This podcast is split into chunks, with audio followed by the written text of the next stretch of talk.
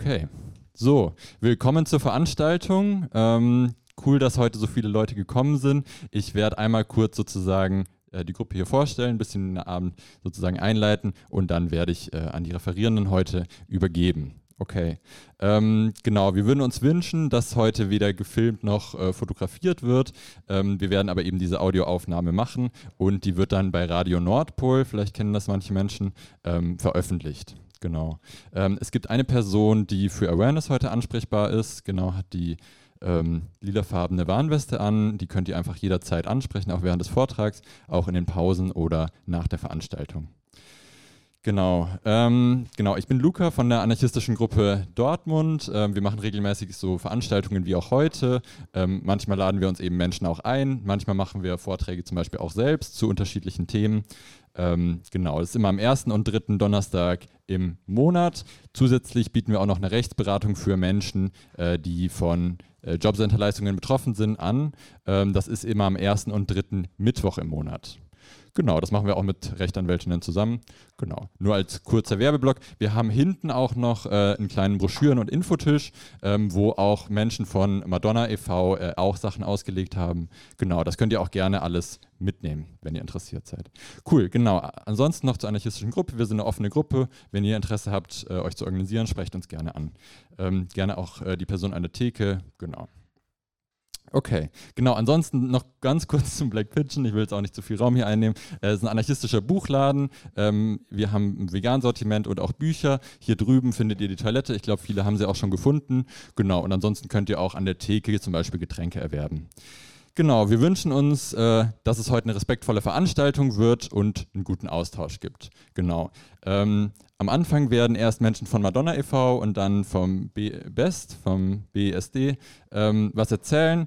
Während des Vortrags bitten wir darum, erstmal keine Fragen zu stellen oder Diskussionsbeiträge, sondern erst in der Diskussion im Anschluss.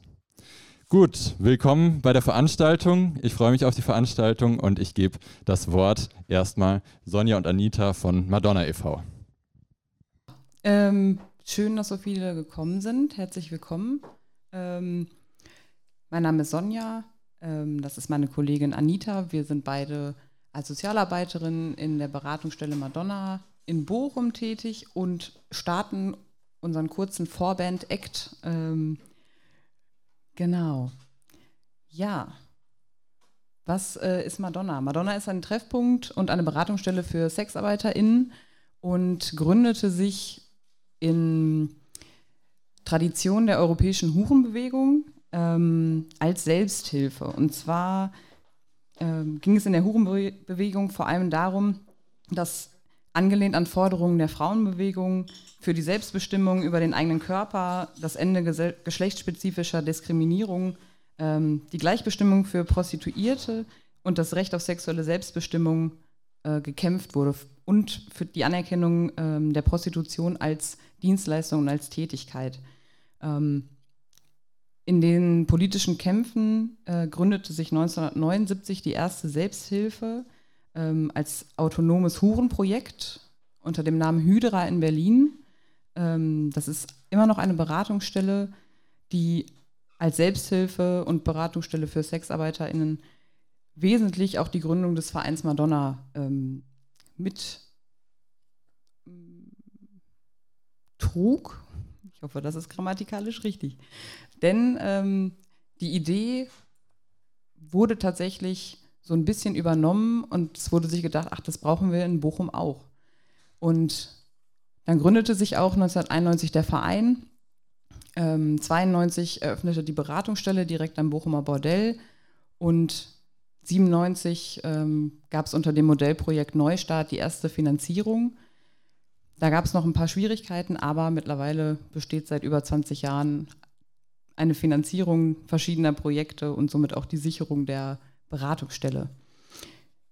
Außerdem wurde noch ein Archiv aufgebaut, damals unter dem Namen Prostitution und Prostituierte, mittlerweile unter dem Dokumentationszentrum Sexarbeit. Kann man gerne besuchen. Flyer liegen auf dem Tisch, ähm, falls man Interesse an ähm, historischen Entwicklungen und ähm, anderen politischen Entwicklungen zu Sexarbeit in Deutschland haben möchte, aber auch ähm, eigene private Bestände von Sexarbeiter in der Vergangenheit mal betrachten möchte, lesen möchte. Da ist einiges vorhanden.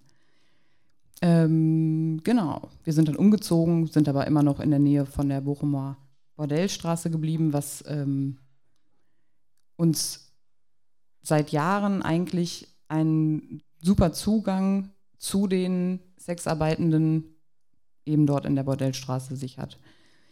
Die Leitziele des Vereins sind vor allem die Entstigmatisierung und Entkriminalisierung der Sexarbeit und der in ihr Tätigen, die gesellschaftliche Anerkennung für Sexarbeitende, die Verbesserung der sozialen und rechtlichen Situation, ähm, die Legalisierung von Sexarbeit und gesicherte Arbeitsbedingungen, adäquate und auf den individuellen Beruf zugeschnittene Hilfen, Professionalisierungshilfen für Sexarbeitende und die Beteiligung ähm, der Sexarbeitenden bei allen Regelungen, die mit ihrer Arbeit und ihrer Tätigkeit zu tun haben. Wir haben über die Jahre hinweg verschiedene Netzwerke, Kooperationen und Fördermitgliedschaften ähm, abgeschlossen, sind eingegangen, ähm, die mittlerweile auch mehrjährige ähm, Bestehen feiern. Genau. Was machen wir in der Beratungsstelle? Wir haben ein Angebot, ähm, vor allem, was vor allem darauf gründet, dass es eine unabhängige und parteilose Beratungsstelle ist ähm, und auch eine Möglichkeit zum Austausch mit anderen Sexarbeitenden bietet. Wir beraten umfassend und mit einer akzeptierenden Haltung dem Tätigkeitsfeld gegenüber zu sämtlichen Berufsfragen und in allen Lebenslagen. Darunter fallen auch viele Themen, die ähm, in Sozialberatungsstellen nicht unüblich sind, ähm, wie beispielsweise Existenzsicherung oder Probleme mit Behörden, mit Schulden, aber auch angepasst an das Tätigkeitsfeld, beispielsweise eine Einstiegsberatung, Umstiegsberatung oder auch Ausstiegsberatung, ähm, Gesundheitsberatung ähm, und Hilfen bei ähm, gesundheitlichen Beschwerden, die Vermittlung von Ärztinnen, aber auch ähm, Themen, die mit Schwangerschaft zu tun haben. Ähm, wir beraten zum Prostituierten-Schutzgesetz, zum, Prostituierten, zum Prostitutionsgesetz und allen anderen Gesetzen und Rechtslagen, die mit der Sexarbeit zu tun haben und ähm, helfen auch bei der Selbstständigkeit und den Steuern, weil das tatsächlich ein bürokratisches, ähm, chaotisches und schwer durchblickbares Feld ist, wo viele Sexarbeitende nicht ähm, oder kaum adäquat beraten werden bzw. vorbereitet werden. Ähm, da geht aber gleich meine Kollegin nochmal drauf ein. Genau. Wir beraten vor Ort, begleiten oder äh, suchen die Sexarbeitenden auf in den Arbeitsstätten. Warum ist die Beratung relevant? Sexarbeit oder im rechtlichen Sinne Prostitution ist schon immer ähm, ein Spannungsfeld von äh, oder steht im Spannungsfeld zwischen Politik und verschiedenen Regulierungen. Ähm, genauso wie es in einer langen Tradition von Illegalisierung und Kriminalisierung agiert. Stigma und kriminalisierende Gesetze halten diese institutionelle und strukturelle Diskriminierung aufrecht und befeuern diese Strukturen was vor allem bereits prekär lebende Menschen ähm, besonders gefährdet, weil sie kaum von staatlichen Strukturen oder Schutz profitieren. Konkret in der Beratungsarbeit ähm, machen wir die Erfahrung mit den verschiedenen KlientInnen bei Anträgen beim Jobcenter, die abgelehnt werden, weil ähm, ein Migrationshintergrund ähm, den Anspruch oder der Anspruch kategorisch abgelehnt wird ähm, wir machen Erfahrungen bei Institutionen aus dem Gesundheitssystem, dass die fehlende Krankenversicherung ähm, als Faktor ausgelegt wird, äh, Menschen nicht zu behandeln. Ähm, wir machen Erfahrungen bei Mitarbeitenden von Krankenversicherungen, dass falsche Informationen äh, ausge verteilt werden, vergeben werden, ähm, die sich darauf berufen, dass die Versicherung in dem Heimatland ähm, erst herausgefunden werden muss, Versicherungszeiten erst herausgefunden werden müssen und dann eventuell, ähm, wenn diese Informationen alle da sind, die natürlich an die äh, Einzelperson abgegeben werden, beziehungsweise die, das Einholen der Auskünfte darüber ähm, dafür sorgen, dass eine deutsche Krankenversicherung abgeschlossen werden kann. In der Regel, ähm, vor allem bei Menschen, die schon länger in Deutschland leben, bedeutet das, dass die Beitragsschulden äh, oder die, die letzten Jahre der, ähm, des Aufenthalts der Nichtversicherung zu Beitragsschulden führen, die ähm, bei vielen Menschen nicht zu stemmen sind, einfach so.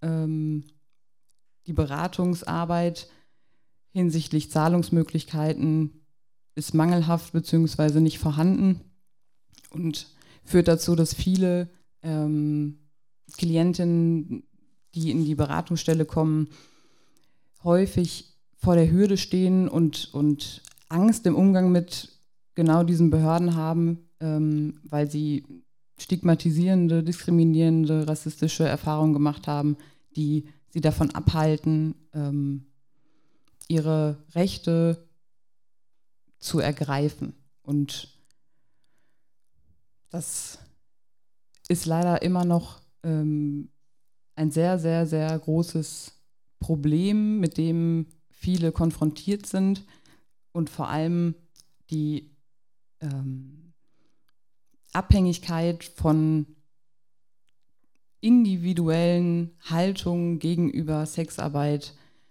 der verschiedenen Mitarbeitenden in Behörden ähm, als ja, Faktor anzusehen ist, der ähm, blockiert und diese strukturellen Probleme weiterträgt, weil es keine Richtlinien gibt, die das irgendwie versuchen aufzuhebeln. Genau. Ich gebe mal weiter an meine Kollegin. Okay. Ähm, ich wollte noch ein bisschen was erzählen über die Rechtslage, also über die Gesetze, die mit der Sexarbeit zu tun haben. Oh, ich muss mich äh, an das Mikro gewöhnen. Gut. Äh. so, geht's besser? Ah, es geht besser, danke. Okay, also ähm, die äh, Gesetze in Deutschland, die, die, äh, in die äh, für die Sexarbeit zuständig sind, sage ich mal, das ist äh, das Infektionsschutzgesetz. Das wurde 2001 wurde das äh, verabschiedet, äh, beziehungsweise ist das das Nachfolgegesetz von, von einem Gesetz, wo, wo was noch schlimmer war als dieses. Ähm, ich will das nur so anteasern und nicht, äh, also da kann man sich gerne mit konkreter beschäftigen, wenn man möchte. Ich will nur mal so, ganz, so einen Überblick halten. Also das Infektionsschutzgesetz, da gibt es einen Paragraphen drin, der äh, sagt, dass wenn man äh, sexuell übertragbare Krankheiten hat, dann kann man beraten werden und unterstützt werden, Behandlung bekommen. Ähm, da man in der Gesellschaft von ausgeht, dass wenn man Sexarbeit äh, verrichtet oder sexuelle Dienstleistungen anbietet, äh, wird davon ausgegangen, dass man dann auch ganz sicher eine hohe Gefahr hat, äh, sexuell übertragbare Krankheiten zu bekommen, obwohl es statistisch schon längst widerlegt ist, dass das so gar nicht stimmt. Äh, dann gibt es ein, das Prostitutionsgesetz. Das wurde 2002 verabschiedet bis zu diesem Zeitpunkt gab es ähm, in Deutschland kein Verbot äh, für die Sexarbeit, aber es gab halt auch äh, äh aus dem bürgerlichen Gesetzbuch heraus, ähm, hat, darin wurde ganz klar formuliert, dass Sexarbeit also sittenwidrig ist. Das heißt, es gibt über, also ein, ein Angebot der sexuellen Dienstleistung äh, gibt es keinen Schutz darüber, dass wenn man so einen Vertrag macht, dass der okay ist, weil alles, was sittenwidrig ist, ist ja nichtig. Äh, bis zu diesem Zeitpunkt war es also so, dass man, wenn man sexuelle Dienstleistungen angeboten hat und jemand nicht bezahlt hat, man Pech. Ähm, dieses Prostitutionsgesetz hat drei Paragraphen. Darin steht drin, dass man also eine sexuelle Diensthandlung, äh, Quatsch, eine sexuelle Dienstleistung anbietet und dass es tatsächlich ein Vertrag ist. Das heißt, äh, man kann also dann, wenn man nicht bezahlt wird, kann man das einklagen, wie bei jedem anderen Vertrag auch. Und dann gibt es noch darin äh, die zwei Paragraphen, die sagen, dass man dass es keine Weisungsbefugnis gibt, wie in einem anderen Vertrag zum Beispiel. Also wenn man einen Arbeitgeber hat, der sagt, hier, du musst die und die Tätigkeit machen, so eine Weisung ist nicht möglich. Und dass man auch äh, nicht die Ansprüche übertragen kann. Mehr steht da nicht drin.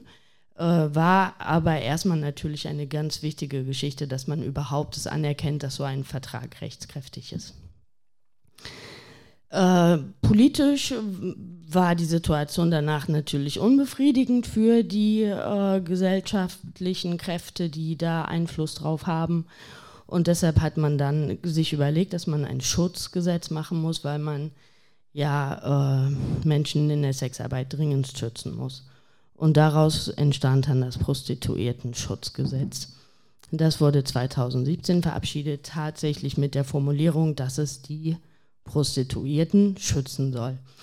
Ähm, ich finde die Formulierung schon schwierig, weil das auch juristisch fragwürdig ist, zu sagen, wer als das gilt. Ähm, ich, also es ist schwierig zu formulieren, die Prostituierten müssen geschützt werden und deshalb machen wir ein Gesetz in diesem, äh, das führe ich gleich noch aus. Dann gibt es noch Sperrgebietsverordnungen und dann gibt es noch so Bereiche, die ins Baurecht und so weiter fallen. Ich versuche das jetzt mal ein bisschen zu konkretisieren. Der, der Sperrbezirk ähm, ist rechtlich entsteht das aus dem sogenannten Einführungsgesetz zum Strafgesetzbuch. Dieses Gesetz wurde verabschiedet im Zusammenhang der Strafrechtsreform in den 60er, 70er Jahren. Das heißt also, es besteht da eine Nähe zum Strafgesetzbuch und man hat sich halt überlegt, dass es konkurrierende Gesetzgebung gibt zwischen Ländern und Bund. Und das Strafgesetzbuch ist ja ein Bundesgesetz und damit gibt in diesem Gesetz steht, man gibt den Ländern noch die Möglichkeit, auch in diesem Bereich eigene Verordnungen zu erlassen.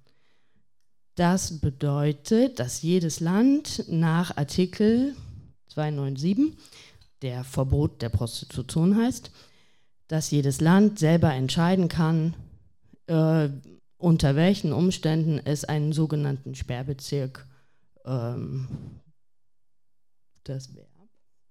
Also wie er den festlegt. Wie er den festlegt, genau. Danke.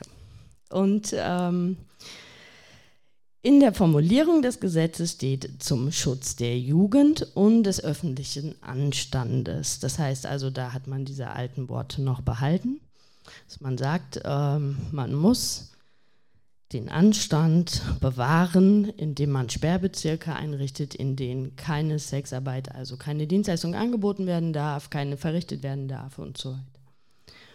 Und ähm, dann steht auch noch drin, dass man das zum Beispiel machen kann, wenn eine Gemeinde über äh, 50 äh, unter 50.000 Leute hat, äh, also Einwohner hat, dann kann also die Gemeinde sagen, bei uns ist das nicht erlaubt, weil das ist so klein, hier darf sowas nicht passieren. So, ach ja, ist nochmal die Sache mit dem Prostitutionsgesetz. Das habe ich gerade schon erklärt. Also drei Paragraphen. Endlich ist es eine rechtswirksame Forderung und der Vertrag ist nicht mehr sittenwidrig. Dann das Prostituierten-Schutzgesetz. In diesem Gesetz, das hat ein paar 30 Paragraphen, da hat man sich ganz viel Mühe gegeben, viele verschiedene Sachen abzudecken. In den ersten stehen erstmal die Begriffsbestimmungen, was wirklich schwierig formuliert ist, weil man da halt über die Prostituierten spricht und sagt, Prostituierte sind Personen, die sexuelle Dienstleistungen anbieten und dazu gehört halt jegliche Form ich habe echt einen Hänger, es tut mir leid. Jegliche Form von ähm, Miteinander, einen direkten sexuellen Kontakt, die man miteinander hat, äh, wäre eine, also wenn man, das kann man, ist eine sexuelle Dienstleistung. Und äh, wie gesagt, juristisch ist daran ein bisschen fragwürdig, weil man ja eigentlich heutzutage nicht mehr versucht, so Typisierungen ins Gesetz zu formulieren. Das erinnert so an die Zeit vor 100 Jahren, wo man Typisierungen im Gesetz gemacht hat. Und äh, da war sich niemand zu schade, das trotzdem so zu formulieren, dass man sagt, Prostituierte sind, die dieses und jenes tun. Dann äh, ist da der Bereich der sogenannten Prostituierten. Und zwar, was sie machen müssen, dass sie sich anmelden müssen beim Ordnungsamt, Gesundheitsberatung und so weiter. Dann ist da der Bereich äh, der Betriebserlaubnis für ein Prostitutionsgewerbe. Da wird einmal festgelegt, wie äh, die Einrichtung auszusehen hat. Das heißt, man braucht eine Erlaubnis für, die muss man einfordern. Ähm, man muss belegen, dass die Einrichtung korrekt ist, dass es äh, Waschräume gibt und all so ein Zeug. Und ähm, wenn zwei Sexarbeitende, die früher in einer Wohnung, sich eine Wohnung geteilt haben und gesagt haben, wir teilen uns die und wir tun das, konnte man hingehen und sagen, das ist jetzt ein Betrieb und dann müssten die sich eine, eine Erlaubnis dafür holen. Das heißt also, sie können gar nicht einfach nur als Selbstständige arbeiten, sondern es wäre sofort ein Betrieb, der eine zusätzliche Erlaubnis benötigt. Dann gibt es noch Pflichten für die Betreiber, die also zum Beispiel dafür sorgen müssen, dass äh, die selbstständig tätigen Personen bei ihnen, dass sie auch wirklich angemeldet sind und solche Sachen. Dann gibt es ein paar Paragraphen zur Überwachung des Ganzen und ein paar Paragraphen zu den Verboten und den Bußgeldvorschriften und so weiter. Und am Schluss gibt es auch noch eine Statistik und es gibt natürlich äh, so ein paar Formulierungen dazu, dass es eine, alles unter Superdatenschutz stattfindet. Das heißt also, dass wenn man äh, seine Anmeldung nicht verlängert, dann wird die irgendwann gelöscht.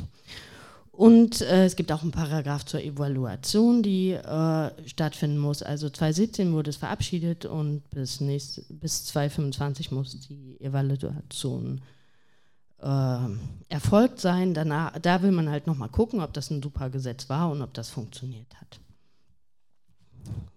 So. Und ich habe mir jetzt so ein Beispiel rausgenommen, um zu erklären, was so schwierig an der Formulierung des Prostituierten-Schutzgesetzes ist. Also wenn man sich anmelden, also es gibt eine Anmeldepflicht für jede Person, die irgendwie eine sexuelle Dienstleistung anbietet. Das heißt also jemand, der das jeden zweiten Tag macht, muss sich anmelden und jemand, der das einmal im Jahr macht, muss sich auch anmelden. Ähm, man muss hinterlegen Vor- und Nachnamen, Geburtsdatum, Geburtsort, Staatsangehörigkeit, wo man wohnt. Das heißt also, man muss irgendwie gemeldet sein in Deutschland oder mindestens irgendeine Adresse angeben können. Und dann soll man noch sagen, wo man die Tätigkeit geplant hat und man braucht auch ein Foto.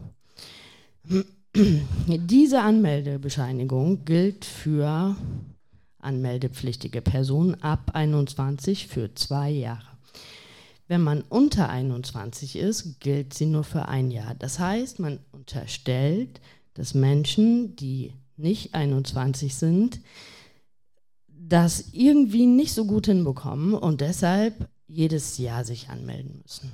Das gleiche gibt es nochmal zu dieser anderen Geschichte mit der Gesundheitsberatung.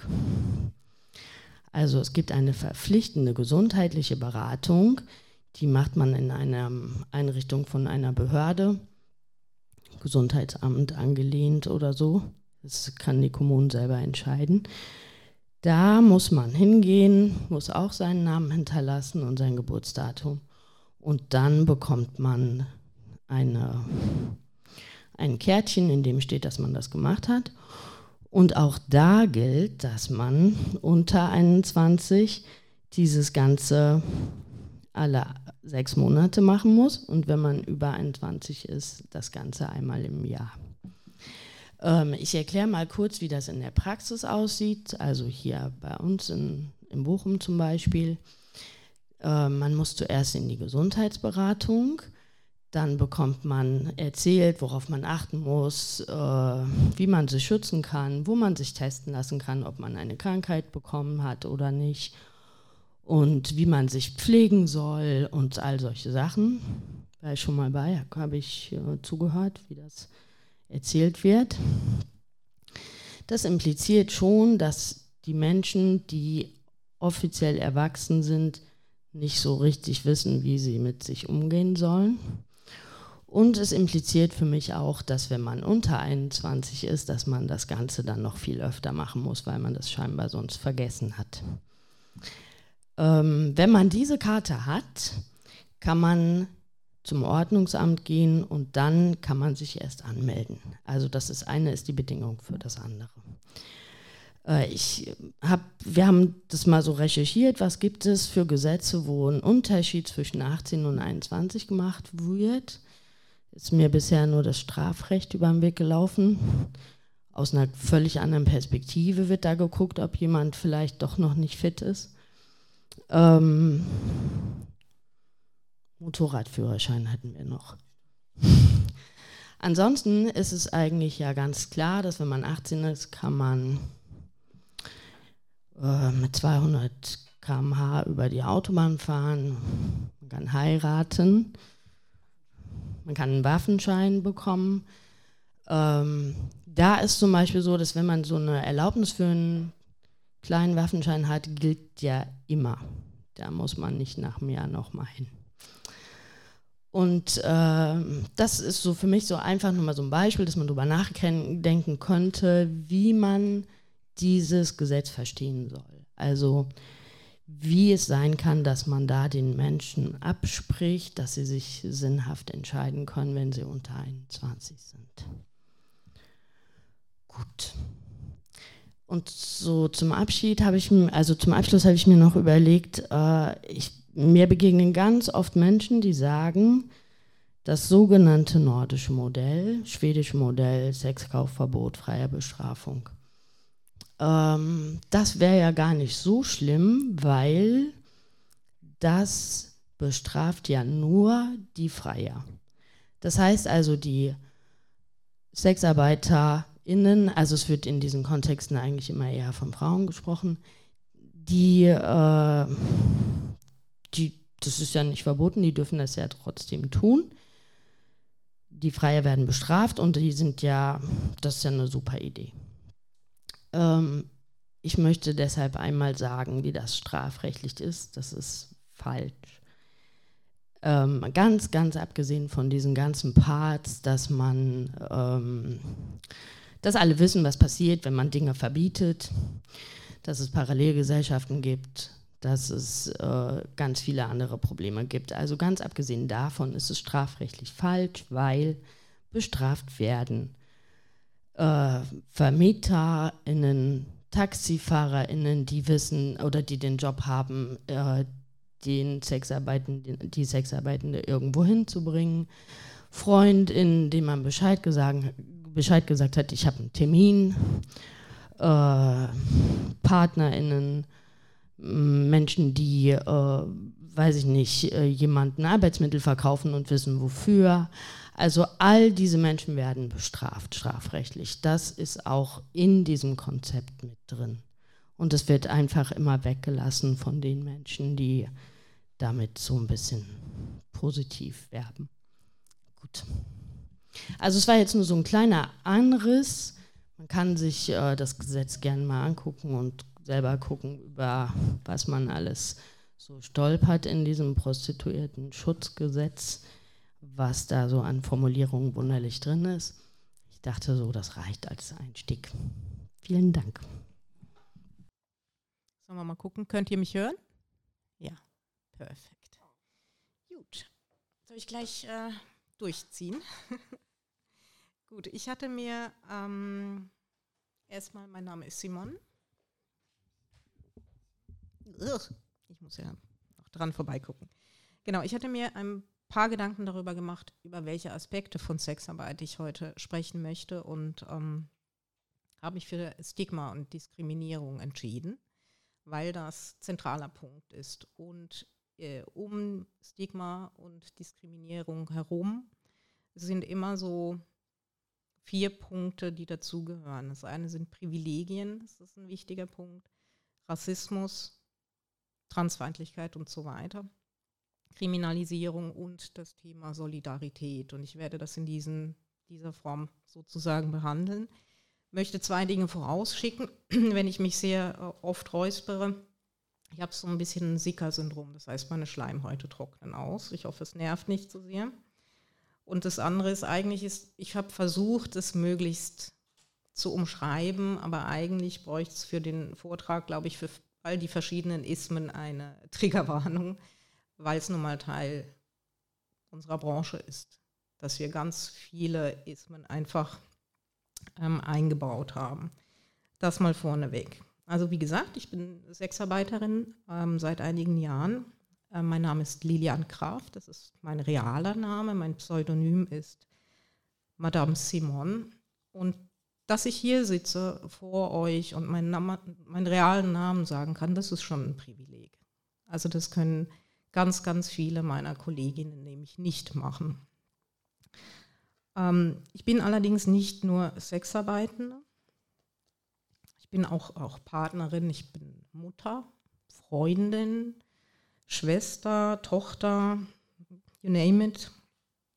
Und wie die allermeisten meiner Kolleginnen und Kolleginnen habe ich auch ein soziales Umfeld. Und das ist mir wichtig. Im Gegensatz zu vielen meiner KollegInnen bin ich allerdings eben geoutet. Ich darf ziemlich legal in diesem Land arbeiten. Mein, ähm, ich brauche schon seit etlichen Jahren keine Arbeitsgenehmigung mehr. Mein Aufenthaltstitel ist unbefristet. Nee, stimmt gar nicht. Ich brauche seit zwei Jahren keinen Aufenthaltstitel mehr, so rum. ähm, ich habe keine nennenswerte Sprachbarriere. Und ähm, neben all diesen Sachen habe ich vor allem auch eins. Und das ist der Support meines Umfelds. Also meine gesamte Familie, meine Freunde wissen, was ich arbeite und supporten mich. Und ähm, auch das ist ein absolutes Privileg. Ähm, und ich versuche das auch zu nutzen. Deswegen bin ich heute hier, weil so viele meiner Kollegen und Kolleginnen eben nicht von sich aus vorläuten, über ihre Lebens- und Arbeitsrealitäten sprechen können. Ähm, wir sichtbaren Kolleginnen, so wie die Sarah und ich, die hören ja, dass wir zu den privilegierten Sexworkern gehören, die es, also die Sexarbeit, freiwillig und selbstbestimmt machen. Und äh, das sind ja bestimmt nur die, die man sieht. dass wir nur eine kleine Prozentzahl sind, dass wir nicht repräsentativ sind, dass wir nicht für unsere mehrfach marginalisierten KollegInnen sprechen können und so weiter. Und wir würden uns das alle wünschen, wenn mehr unterschiedliche Kollegen und Kolleginnen ähm, offen sprechen könnten, so wie hier. Es, unser Privileg ist eben, dass wir uns nicht verstecken müssen. Ähm, wir haben natürlich auch die Sorge vor Ausgrenzung, das begegnet uns auch. Und ähm, wir möchten auch nicht aufgrund unseres Berufes abgewertet werden und stigmatisiert werden. Ich glaube, das möchte niemand. Aber wir, wir können halt mit unserem echten Namen Vorträge halten oder Workshops oder meinetwegen Interviews. Wir müssen in der Regel nicht die Angst haben, dass wir von unseren Familien oder PartnerInnen verstoßen werden oder dass wir aus dem Land geworfen werden, dass uns unsere Existenzgrundlage genommen wird. Ähm, diese Ängste haben wir erstmal nicht. Also bis auf dieses nordische Modell, da komme ich später noch zu. Ähm,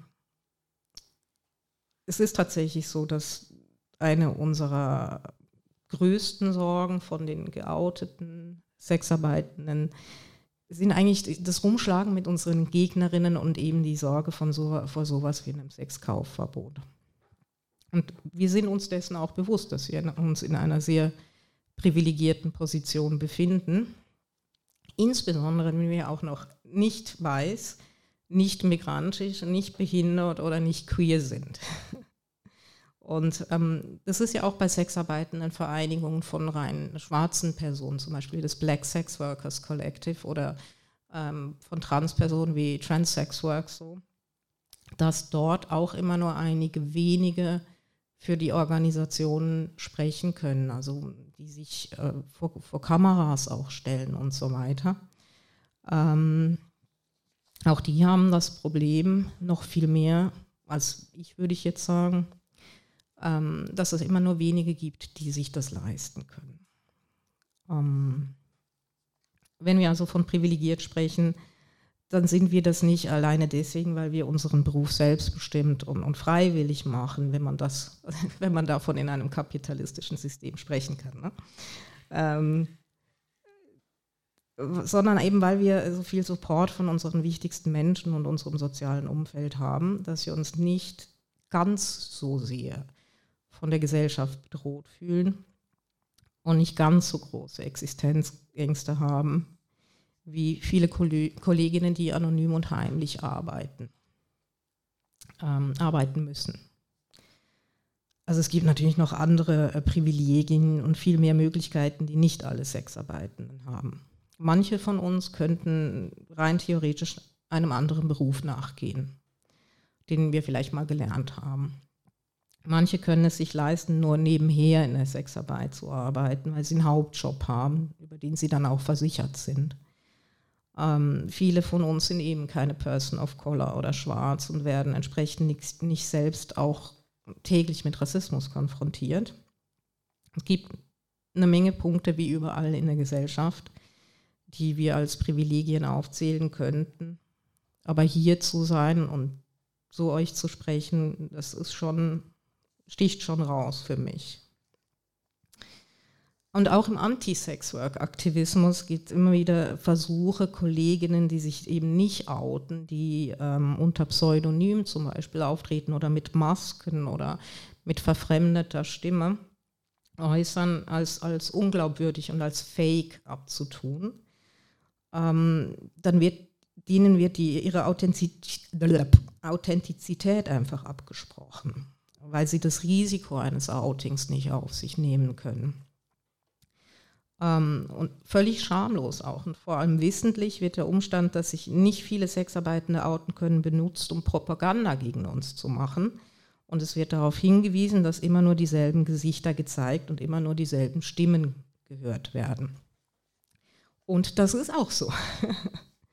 ähm, ich bin ja, wie Sarah auch, im Berufsverband Erotische und Sexuelle Dienstleistungen das ist der größte Verband dieser Art in Europa. Wir haben 750, mehr als 750 Mitgliedern aus etwas über 20 Nationen. Auch für diesen Verband mit so vielen Mitgliedern sprechen immer wieder dieselben Personen. Das sind so 10, 20, die man immer wieder sieht. Und das liegt einfach daran, dass die anderen sich es nicht leisten können. Von mehreren hundert Leuten sind zwei Handvoll geoutet.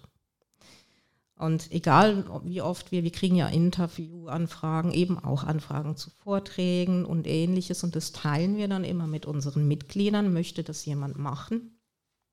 Egal wie oft wir das tun, äh, es ist immer dasselbe Ergebnis. Es melden sich immer die paar wenigen, die bereits geoutet sind.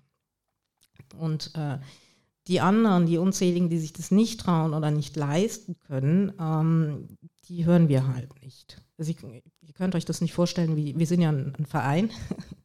Das heißt, wir haben einen Vorstand. Dieser Vorstand ist mit Realnamen im Vorstandsregister eingetragen. Es ist echt immer schwierig, Leute zu finden, die sich für diesen Posten in unserer Branche ne, ähm, aufstellen lassen.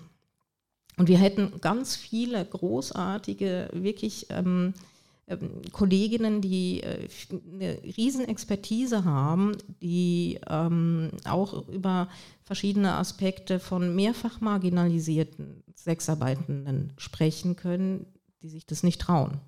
Ja. Ähm, bei uns im Verband ist es zum Beispiel auch so, dass wir nicht gucken, ob unsere Mitglieder angemeldet sind. Das interessiert uns nicht. Ja. Ähm, und wenn sie sich äußern würden, dann macht es sie halt einfach angreifbar. Und ähm, jetzt ist halt natürlich die Frage, was, was führt zu dieser riesigen Angst, sich selbst also sein eigenes Outing zu haben oder davor geoutet zu werden.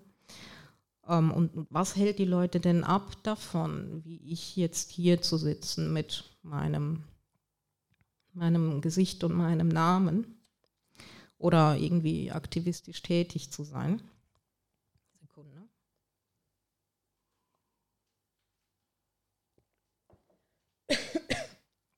Und äh, die Antwort darauf ist äh, Stigma. Das sogenannte Hurenstigma in diesem Fall. Ähm, Stigma ist sozusagen unser Schatten, der uns immer begleitet als Sexarbeitende. Soziales Stigma, also ein Merkmal als Ausdruck von Abwertung einzelner oder ganzer Gruppen, sowohl Ursache als auch Folge sogenannter sozialer Randständigkeit, begleitet die Sexarbeit, seit sie gibt.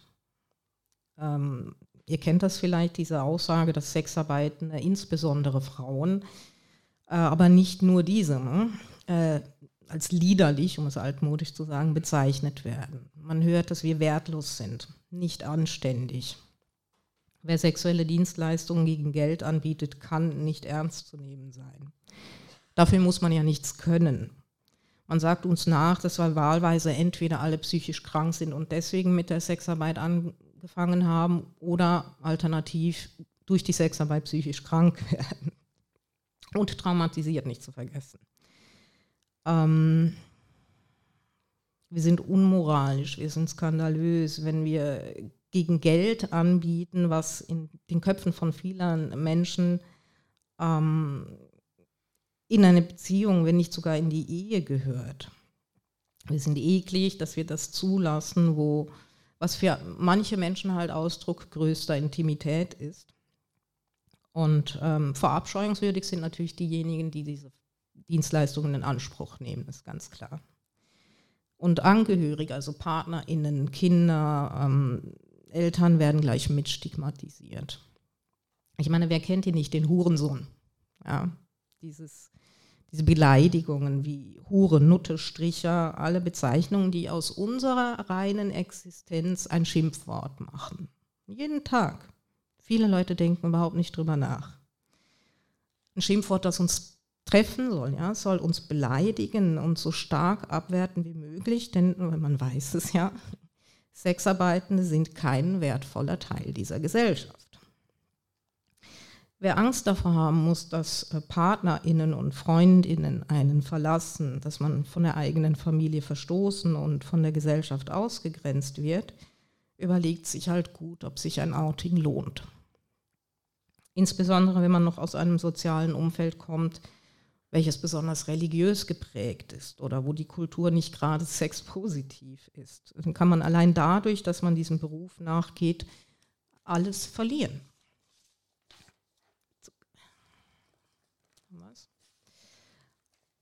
Manche meiner Kolleginnen trauen sich nicht mal ihren engsten Bezugspersonen die Wahrheit zu sagen.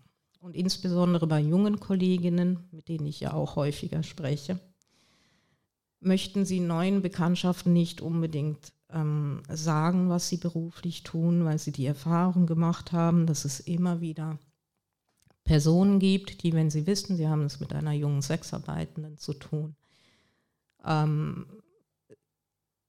das im Grunde genommen einfach mal ausprobieren wollen. Es reizt sie einfach, sie müssen dafür nichts bezahlen und die macht sie auch sowieso mit wildfremden Menschen, dann ist es ja egal. Wir müssen uns also wirklich gut überlegen, ob wir damit offen umgehen, dass wir in der Sexarbeit tätig sind, weil es uns bei einem Umstieg oder einer Rückkehr in einen anderen Beruf einfach komplett auf die Füße fallen kann. Ich empfehle es insbesondere jungen Kolleginnen, insbesondere Kolleginnen, die sich damit zum Beispiel ihr Studium finanzieren, nicht sich zu outen. Nicht zum jetzigen Zeitpunkt. Sie sollten es sich auf jeden Fall gut überlegen. Und skandalisierte Darstellungen von Prostitution in verschiedenen Medien sind auch der absolute Renner. Ne? Die, die würden nicht funktionieren, wenn unser Beruf nicht so hoch stigmatisiert wäre. Stigma führt dazu, dass manche Menschen uns nur als Opfer sehen, andere als nicht ernst zu nehmen, denn wer mit einer Ausbildung, einem Studium oder generell bei Verstand würde das freiwillig machen? Es führt auch dazu, dass wir Schwierigkeiten bekommen, unter Umständen ein Bankkonto zu eröffnen, einen Kredit genehmigt zu bekommen. Unsere Fähigkeiten als Eltern werden in Frage gestellt. Menschen, die wir lieben, die wenden sich unter Umständen von uns ab. Ich bin der felsenfesten Überzeugung, wenn diese Stigmatisierung nicht existieren würde, dann würde es uns Sexarbeitenden in allen Bereichen deutlich besser gehen. Und ich bin ebenfalls fest davon überzeugt, dass BefürworterInnen eines Sexkaufverbots oder des sogenannten nordischen Modells dieses Stigma nutzen und absichtlich befeuern. Hurenstigma ist ein Ausdruck einer paternalistischen Haltung von oben herab. Ohne Stigma würde man uns nicht als unmündig und nur als Opfer sehen. Vor allem normalisiert und legitimiert es auch Gewalt gegen Sexarbeitende. Da diese von sogenannten gesellschaftlichen Normen abweichen, wird Gewalt gegen sie als zu erwarten oder gar gerechtfertigt angesehen. Sie wird faktisch seltener zur Anzeige gebracht und bleibt sehr oft straffrei. Wir sind sozusagen Opfer zweiter Klasse, so viel sich das anhört. Und das wissen auch GewalttäterInnen und suchen sich zum Teil bewusst Sexarbeiten als Opfer aus. Deswegen ist Aktivismus im Bereich der Sexarbeit nicht nur ein Kampf für unsere Rechte und für bessere Arbeitsbedingungen. Und es ist nicht nur Arbeit, um eine weitere Kriminalisierung unseres Berufs oder auch unserer Kundschaft zu verhindern, sondern immer auch ein Kampf gegen Stigmatisierung, die unseren Beruf einfach begleitet und uns immer gefährdet.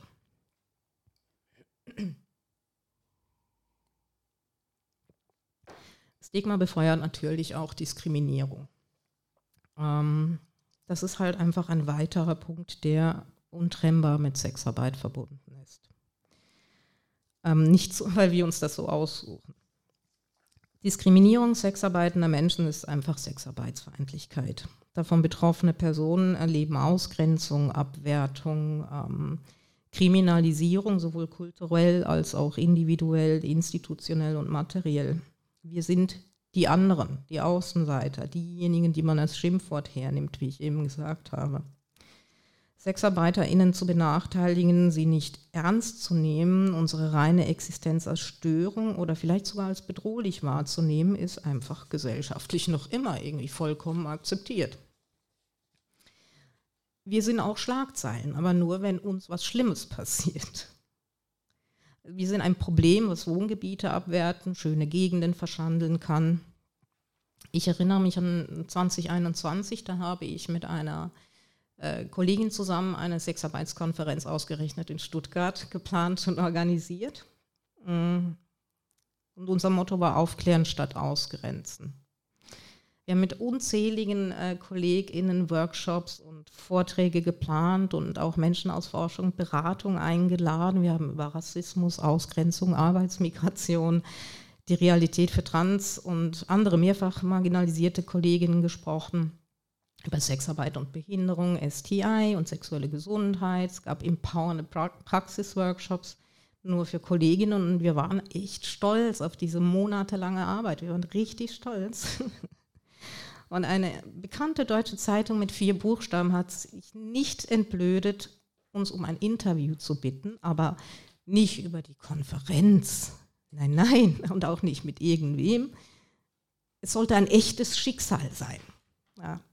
Also wir, wir haben so viel Arbeit investiert, Menschen darüber aufzuklären, dass unser Beruf zwar auch, aber nicht nur Schattenseiten hat aber egal wie oft wir darüber sprechen, dass Verbote nicht helfen, dass wir gegängelt und diskriminiert und bevormundet werden, die Presse möchte ein Schicksal. das werde ich wahrscheinlich nie vergessen. Und das ist ja auch kein Wunder. In ungefähr 95 Prozent der äh, Serien und Filme landen Sexarbeitende als Leiche irgendwo im Fluss ja, oder sonst irgendwo. Wir sind in vielen Darstellungen Wegwerfartikel. Und so werden wir gesehen und so werden wir behandelt.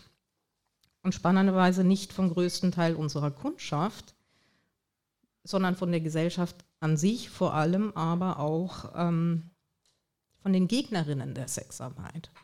Und Fun Fact, wir haben einen Anspruch auf Nichtdiskriminierung. Das sehen die aber nicht so. Wenn ich einige Formen der Diskriminierung aufzählen müsste, dann ist da sicher ganz vorne dabei, dass es Gesetze gibt, die nur Sexarbeitende betreffen. Wir haben zusätzliche Pflichten, aber auch entzogene Rechte. Wenn wir ein Geschäftskonto eröffnen möchten, lehnen uns auch, wie gesagt, immer viele Banken und Kreditinstitute ab. Verschiedene Zahlungsdienstleister haben explizit in ihren AGB stehen, dass sie mit Sexarbeit nichts zu tun haben wollen und sperren dann unsere Konten, wenn sie auch nur den Verdacht haben, es könne so sein. Also theoretisch dürften wir zum Beispiel, zum Beispiel PayPal nicht nutzen. Ähm, wir dürften theoretisch äh, für Anzahlungen oder so Amazon-Gutscheine nicht nutzen. Also so ziemlich alles, was gängig ist, will mit uns nichts zu tun haben. Wenn es Finanzdienstleister oder Abwickler gibt, die mit Sexarbeiten explizit zusammenarbeiten, dann kostet uns das ein Heidengeld. Es gibt auch immer noch viele Ärztinnen und äh, GynäkologInnen, die die Nase rümpfen, wenn wir, als Sexarbeitende, wenn wir uns als Sexarbeitende zu erkennen geben. Die fragen dann nicht, mit welchem Anliegen wir zu ihnen kommen. Die gehen davon aus, dass wir entweder da sind, um uns äh, wegen eines Schwangerschaftsabbruchs beraten zu lassen oder weil wir uns irgendwas aufgesammelt haben. Es gibt auch Therapeutinnen, also Psychotherapeutinnen, die jedes Problem in unserem Beruf suchen. Und dann versuchen sie uns zu retten und die nach gefühlten fünf Minuten eine PTSD aufschreiben. Dabei haben wir vielleicht schon Probleme, die schon bestanden haben, da haben wir noch nicht mal mit dem Job begonnen. Und es ist äh, nicht immer eine posttraumatische Belastungsstörung. Auch Vermieter finden uns nicht vertrauenswürdig genug. Wir haben einerseits vielleicht keine, keine monatlichen Gehaltsnachweise. Andererseits wird uns unterstellt, dass wir ja bestimmt auch in unseren Wohnungen arbeiten möchten. Und das geht ja nicht. Ne? Das geht ja nicht in einem anständigen Haus. Es ist nicht so selten, dass wir uns irgendwas aus den Fingern saugen müssen oder temporär einen zusätzlichen Job annehmen oder jemanden bitten, dass äh, der Mietvertrag unterzeichnet wird, damit wir überhaupt von VermieterInnen akzeptiert werden. Und je prekärer Sexarbeitende arbeiten, desto schwieriger wird es. Und desto schlimmer wird auch die Diskriminierung. Uns wird generell körperliche und sexuelle Selbstbestimmung abgesprochen. Und natürlich auch die freie Berufswahl, die wir lustigerweise in Deutschland haben. Man macht uns, also indem man uns zu Opfern macht ne, und hinter fast jeder sexarbeitenden Person ähm, einen Zuhälter vermutet oder eine Drogensucht oder absolute Armut oder mindestens ein Loverboy, wir werden auch systematisch diskriminiert. Behörden und Polizei begehen wirklich nicht selten Machtmissbrauch uns gegenüber. Unsere Strafanzeigen werden teilweise nicht ernst genommen, insbesondere wenn es sich um Sexualdelikte handelt. Und zwar gegen uns, wohlweislich. Denn äh, ihr ahnt es vielleicht schon, man soll sich ja nicht so haben, das gehört halt zum Job. Sexarbeiter haben, Sexarbeitende haben ein Recht darauf, durch Antidiskriminierungsgesetze wie das AGG geschützt zu werden.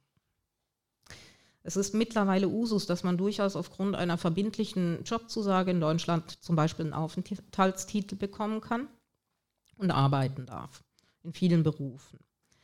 Nicht aber in der Sexarbeit. Versuchen Personen aus dem Ausland hier in Deutschland aufgrund der Tatsache, dass sie einen Job in einem vernünftigen Bordell oder bei einer Escort-Agentur haben können, einen Aufenthaltstitel und eine Arbeitsgenehmigung zu beantragen, werden sie höchstens ausgelacht es fällt mir kein anderer Beruf ein, bei dem das so ist. Also zumindest nicht auf die Schnelle. Ich könnte jetzt natürlich noch stundenlang über verschiedene Formen von Diskriminierung für, gegenüber Sexarbeiten sprechen. Es wird den Rahmen hier aber etwas sprengen. Ziemlich sprengen. Was mir aber besonders wichtig ist, Diskriminierung macht halt auch nicht innerhalb unserer Branche halt. Das dürft ihr nicht glauben. Wir diskriminieren uns auch gegenseitig. SexarbeiterInnen sind nun mal ganz normale Menschen. Wir sind Teil der Gesellschaft, ob manche Leute das so haben wollen oder nicht. Und entsprechend ähm, sind, verhalten wir uns genauso wie der Rest der Gesellschaft. Wer in der Sexarbeit arbeitet zum Beispiel, kennt die, die sogenannte Hurenhierarchie. Es ist eine Struktur, an deren Spitze vermeintlich diejenigen stehen, die maximale Selbstbestimmung haben, vielleicht ein überdurchschnittliches Honorar, äh, im besten Fall die Möglichkeit, sich die Kundschaft handverlesen auszusuchen. Und ganz unten wären dann die Kolleginnen, die gerade keine andere Wahl haben, als sich mit der Prostitution über Wasser zu halten. Und den ähm, Alternativen fehlen Geld, ähm, ein Auffangnetz und im schlechtesten Falle auch eine Arbeitsgenehmigung oder ein Aufenthaltstitel. Ähm, und diese, diese, unsere Gesellschaft verstärkt diese Hierarchie indem sie denkt und verbreitet, dass sogenannte Happy Hooker oder Sugar Babies, Escorts, die vierstellige Stundenhonorare aufrufen, Dominas wie ich, äh, Personen, die im Tantra-Bereich arbeiten, etwas Besseres sein als Kolleginnen im Puff oder im Laufhaus oder auf dem Straßenstrich. Und es gibt SexarbeiterInnen, die das auch verinnerlicht haben wie überall in der Gesellschaft finden sich auch innerhalb der Sexarbeit unterschiedliche Formen von Diskriminierung, zum Beispiel gegenüber KollegInnen, aber auch gegenüber der potenziellen Kundschaft. Wir haben Queerfeindlichkeit, insbesondere Transfeindlichkeit, Klassismus, Rassismus, Ableismus, Xenophobie, Antisemitismus und von allem was dabei. Viele unserer Kollegen sind mehrfach marginalisiert und entsprechend auch mehrfach diskriminiert. Es gibt weiße KollegInnen, die schwarze KollegInnen abwertend behandeln. Es gibt cis-hetero KollegInnen, die trans und andere queere Sexarbeitende diskriminieren. Es gibt äh, akademische Person of Color, die Straßensexarbeitende als minderwertig ansehen, insbesondere weil sie gebildeter sind als diese. Gibt ganz viele KollegInnen, die bestimmte Nationalitäten, Hautfarben, Geschlechtsidentitäten oder Religionen als Kundschaft ablehnen. Und äh, diese Tatsache ist den ganzen Verbänden und Organisationen von Sexarbeitenden natürlich bekannt und es ist immer wieder ein Thema. Wir machen dazu immer wieder Diskussionsrunden, Workshops, äh, Awareness-Workshops auch, Fortbildungen an Treffen, an Kongressen, Konferenzen. Und ähm, genauso wie in der Gesellschaft außerhalb der Sexarbeit sind das Prozesse, die unvermeidbar sind und sie dauern an. Wer also glaubt, dass ähm, Sexarbeitende nur von außen diskriminiert werden, liegt falsch. Das können wir untereinander auch ganz wunderbar. Auf der anderen Seite nutzen wir Diskriminierung auch, um unser Geld zu verdienen. Wir werden aus den unterschiedlichsten Gründen diskriminiert. Und weil wir das nicht einfach so mit einem Fingerschnippen ändern können, schlagen wir in der Zwischenzeit unser Kapital daraus. Also TranskollegInnen zum Beispiel, insbesondere Transfrauen oder transfeminine, nicht-binäre Personen, die noch einen Penis haben, den sie auch gewillt sind, im Beruf einzusetzen, weisen mit Ausdrücken, die Penis und Mädchen verbinden, darauf hin, dass dem so ist. Oder dem Tiesler. Auch wenn die eigene Beziehung zu diesem Organ manchmal ambivalent oder ablehnend ist, so bringt ihnen die reine Erwähnung in der Werbung einfach Geld und Kundschaft. Ähm, und das sind alles Begriffe, die sie privat niemals dulden würden. Ja? Oder etwas, etwas weniger belasten, wenn ich, als, wenn ich meine Glatze habe. Ich möchte privat auch nicht immer auf meine Glatze angesprochen werden. Es gibt Glatzenfetischisten, die kommen genau deswegen zu mir, weil es nicht viele Dominas mit Glatze gibt. Und äh, daraus ziehe ich mein Geld. Und dann gibt es auch äh, schwarze KollegInnen, die einfach in ihrer Werbung rassistische Ausdrücke nutzen, die sie ebenfalls niemals im Privatleben dulden würden, weil sie wissen, dass danach gesucht wird und dass sie damit ihr Geld verdienen. Da sind Vergleiche mit irgendwelchen süßen Lebensmitteln noch die harmloseste Variante. Und dann, damit sind wir auch schon bei einem weiteren wichtigen Punkt. Ähm, in der Sexarbeit genauso omnipräsent wie im Rest unserer Gesellschaft ist Rassismus. Ähm, bestehende gesellschaftliche Machtverhältnisse und ihre rassistische Ausdrucksformen zeigen sich eben auch in der Sexarbeit. Sich mit dem Thema Rassismus in der Sexarbeit zu beschäftigen, ist ein extrem zeitaufwendiges und sehr komplexes Unterfangen, das man nicht mal eben in ein paar Minuten abhandeln kann. Aber weil es so wichtig, ich finde, es ist so wichtig, dass ich das auf keinen Fall außen vor lassen soll. und äh, kurz darauf eingehen möchte, wie Rassismus und Sexarbeit so im Alltag verbunden sind. Sorry. Schwarze oder KollegInnen, die Person of Color sind, werden entweder als gefährliche oder schmarotzende EinwanderInnen wahrgenommen, völlig unabhängig davon, ob sie in Gummersbach oder Dortmund geboren sind und aufgewachsen sind und die deutsche Staatsbürgerschaft haben. Oder alternativ als hilf- oder wehrlose Opfer. Aber niemals oder fast niemals als selbstbestimmt arbeitende Person, die ihre eigenen Entscheidungen treffen und sich für oder gegen bestimmte Dinge ähm, oder in diesem Fall einen Beruf entscheiden können. Handelt es sich bei diesen KollegInnen dann tatsächlich auch um MigrantInnen, zum Beispiel aus Thailand, aus Brasilien, von den Philippinen oder aus einem afrikanischen Staat, dann werden sie automatisch entmündigt. Insbesondere übrigens von den GegnerInnen der Sexarbeit. Es ist wie so ein, so ein Pavlovscher Reflex. Migrantische Sexarbeitende, noch dazu schwarz, Opfer und äh, die, ihre individuelle Persönlichkeit und ihre Menschlichkeit werden ihnen da ab, völlig aberkannt. Ja? Sie können nur Opfer sein, denn wie soll es möglich sein, als migrantische Person mit einem eventuell noch rudimentären oder mit äh, rudimentären Sprachkenntnissen der deutschen Sprache, möglicherweise ohne Aufenthaltstitel oder Arbeitsgenehmigung, überhaupt freie Entscheidungen dafür treffen zu können, mit Sexarbeit den eigenen Lebensunterhalt zu verdienen. Wenn eine Person dann auch noch aus einem besonders armen Land stammt und hier in der Sexarbeit arbeitet, dann wird sofort Zwang und Menschenhandel dahinter vermutet. Dass sich Menschen sehr bewusst dafür entscheiden, in Deutschland eine Arbeit nachzugehen, die einfach gutes Geld bringt, die im eigenen Heimatland jedoch Kriminalisierung, im schlimmsten Fall Haftstrafen, den Entzug des Sorgerechts für die eigenen Kinder, den Rauswurf aus der kulturellen und religiösen Gemeinschaft und so weiter und so fort nach sich ziehen könnte. Das wollen und können die meisten Menschen sich nicht vorstellen. Sie können sich nicht vorstellen, dass Menschen bewusst nach Deutschland kommen und wissen, dass sie hier in der Sexarbeit arbeiten werden. Das ist aber gar nicht so selten der Fall. Gerade von BefürworterInnen des nordischen Modells, die gerne mit Zahlen aus der Kristallkugel hantieren, sind migrantische, mehrfach marginalisierte SexarbeiterInnen das beste Werkzeug für ihre Propaganda. Besonders weibliche Kolleginnen werden benutzt, um vorzuspiegeln, dass grundsätzlich alle diese arme Frauen in dem rassistischen Konstrukt Prostitution tagtäglich missbraucht werden. Und nicht falsch verstehen. Rassistische und koloniale Strukturen spielen in der Prostitution eine Rolle. Das bedeutet jedoch nicht, dass mehrfach marginalisierte Personen nicht sehr gut selbst entscheiden können, was sie tun und lassen. Rassismus kommt nahezu in jedem Bereich der Sexarbeit vor. Von SexarbeitsgegnerInnen werden migrantische oder nicht weiße Menschen per se entmündigt und zum Opfer gemacht.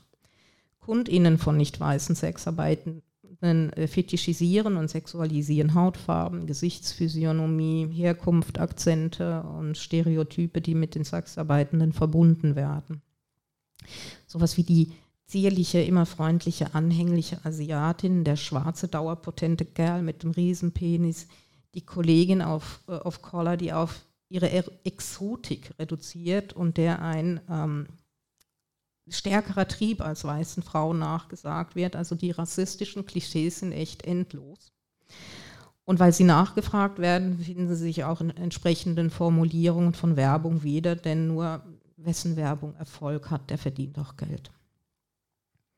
Rassismus ist auch präsent bei BetreiberInnen von Prostitutionsstätten, die sich entweder damit brüsten, dass in ihrem ordentlichen Haus keine Schwarzen arbeiten oder explizit nach Person of Color, nach asiatisch aussehenden Menschen oder kürzlich erst gelesen, Amazonen aus dem Dschungel gesucht wird, damit möglichst für jeden was dabei ist. Es ist er ist präsent bei Kolleginnen, die sich rassistisch äußern oder verhalten, die ausgrenzen, silenzen, abwerten, meist sowohl KollegInnen gegenüber als auch KundInnen.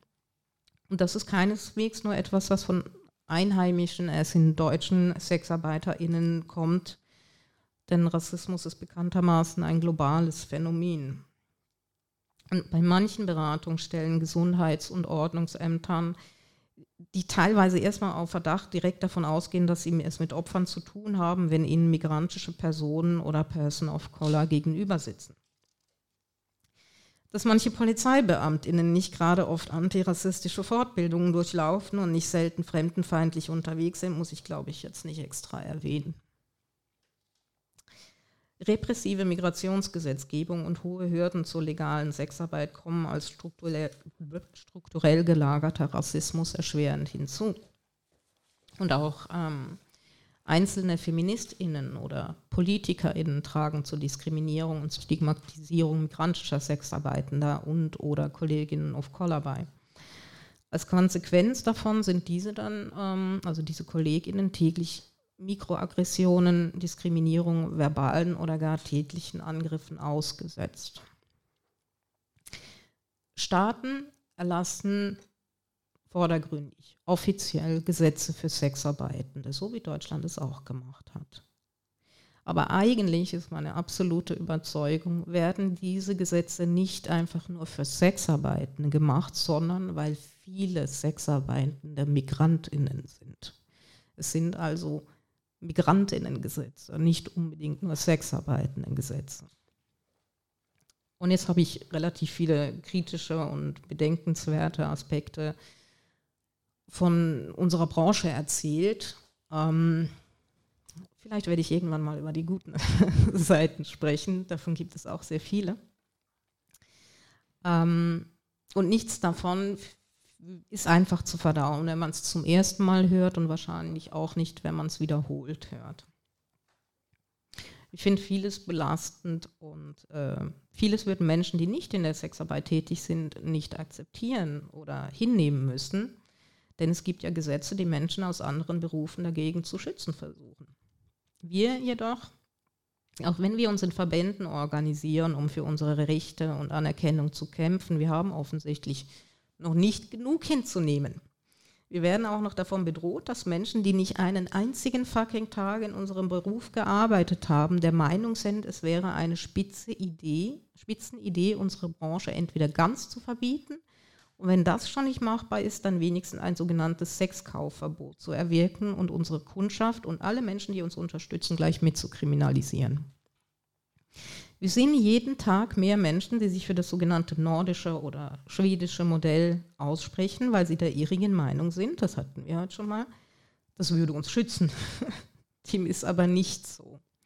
Alle Berichte von KollegInnen aus allen Ländern, in denen solche Sexkaufverbote am Start sind, berichten dasselbe. Es ist schlechter und gefährlicher geworden. Die Folgen eines Sexkaufverbots wären verheerend für uns. Denn wir hätten viel, viel unsicherere Arbeitsbedingungen, könnten uns nicht mehr so einfach gegenseitig unterstützen, organisieren und absichern. Auch ich als Domina und meine Kolleginnen aus dem BDSM-Bereich würde das betreffen, denn auch Studios wären dann nicht mehr erlaubt, also Studios unserer Arbeitsplätze. Ähm, es dürfte sie einfach nicht mehr geben. Wir müssten heimlich und zu unsicheren Bedingungen arbeiten.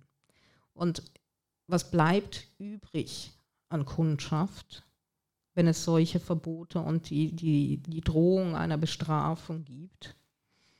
Die Kundschaft, die wir wahrscheinlich jetzt noch ablehnen können. Die Leute, die sich eh nicht so, die es eh nicht so mit Gesetzen haben. Ich lasse mich ab und zu mal von meinem Freund, wenn es später wird, äh, zum Studio bringen oder abholen. Das wäre auf gar keinen Fall mehr möglich, weil er sich auch strafbar machen würde wenn er mich aus Sicherheitsgründen nachts abholt.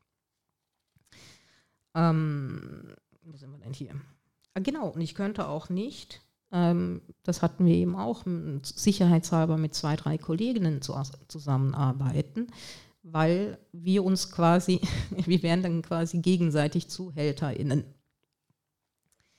Es gäbe noch viel mehr Nachteile aufzuzählen. Übrigens auch ähm, kriminalisiert, weil sie von der Prostit also dem, dem Geld, was eine Prostituierte verdient, ähm, profitieren, wären erwachsene Kinder oder die Oma, die man zu Hause pflegt, unter dem nordischen Modell.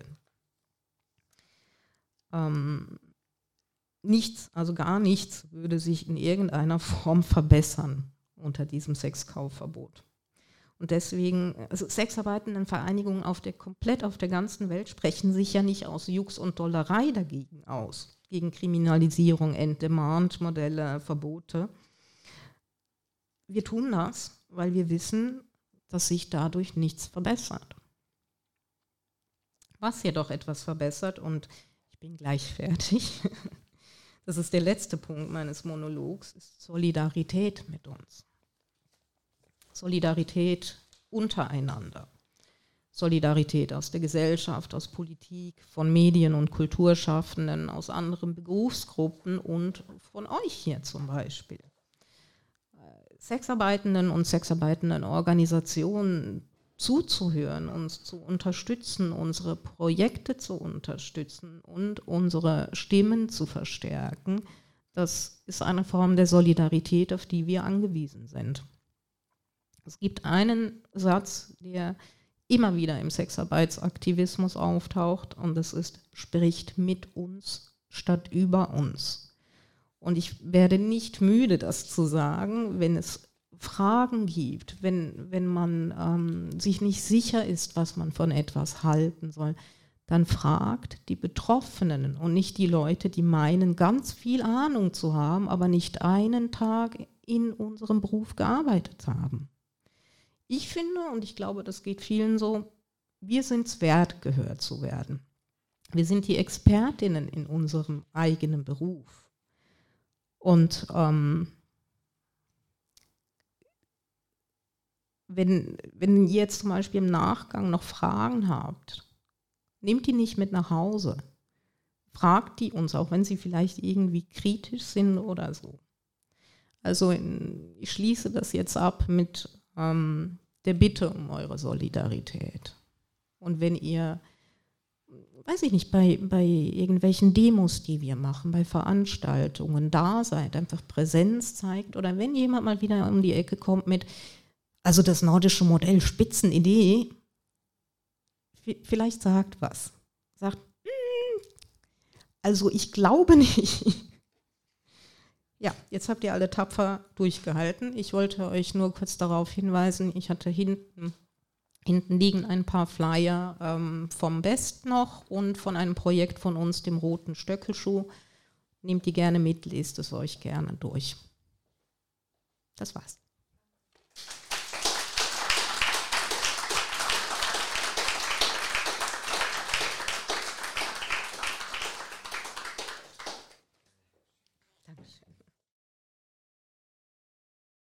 Denke ich mir, jetzt stelle ich mich einfach mal hin und äh, versuche mal ein bisschen Praxis in das Ganze reinzubringen.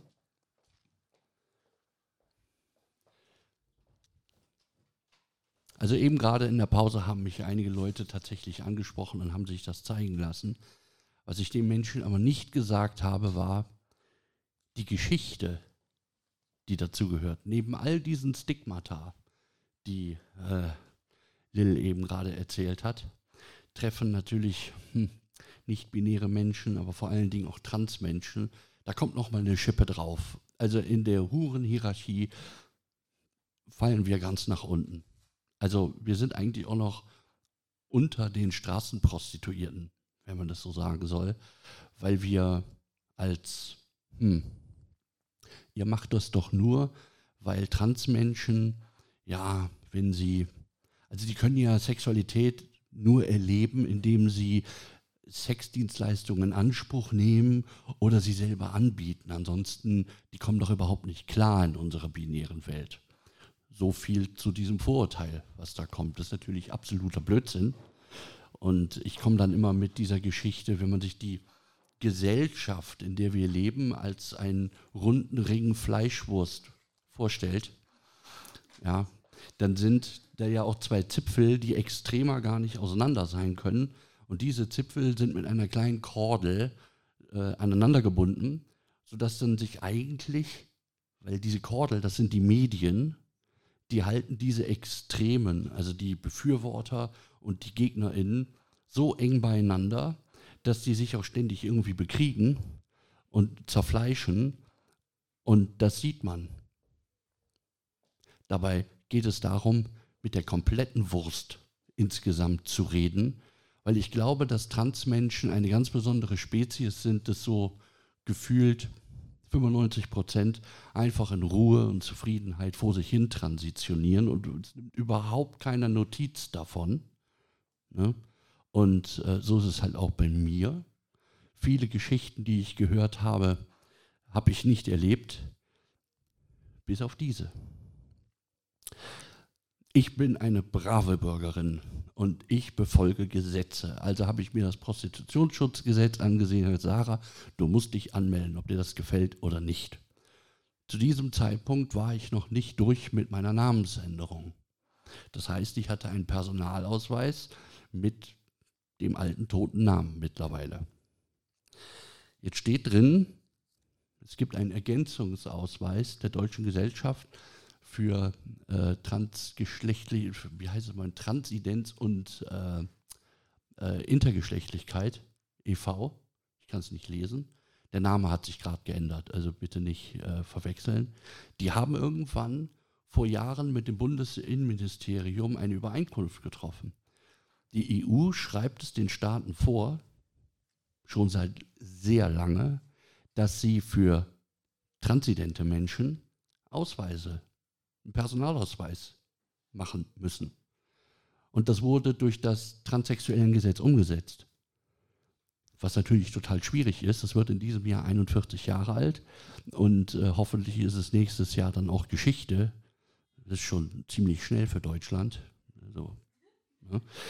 Und hatte ich aber nicht. Ich hatte also meinen alten Personalausweis und diesen Ergänzungsausweis. In der Übereinkunft mit dem Bundesinnenministerium steht, dass alle Behörden in der Bundesrepublik Deutschland haben zu respektieren, wenn jemand einen Ergänzungsausweis hat, ist diese Person unter dem Namen zu führen. Gilt natürlich nur in Verbindung mit dem Personalausweis, weil die Seriennummer, die hier draufsteht, ist die gleiche vom Personalausweis. Kostet so ungefähr 60 Euro ne? und ist so lange gültig und läuft auch nur so lange, wie der Personalausweis gültig ist. Ich hatte das, also auf nach Köln-Deutz zur Anmeldung. Das war im ersten Zimmer bei der Gesundheitsberatung kein Problem.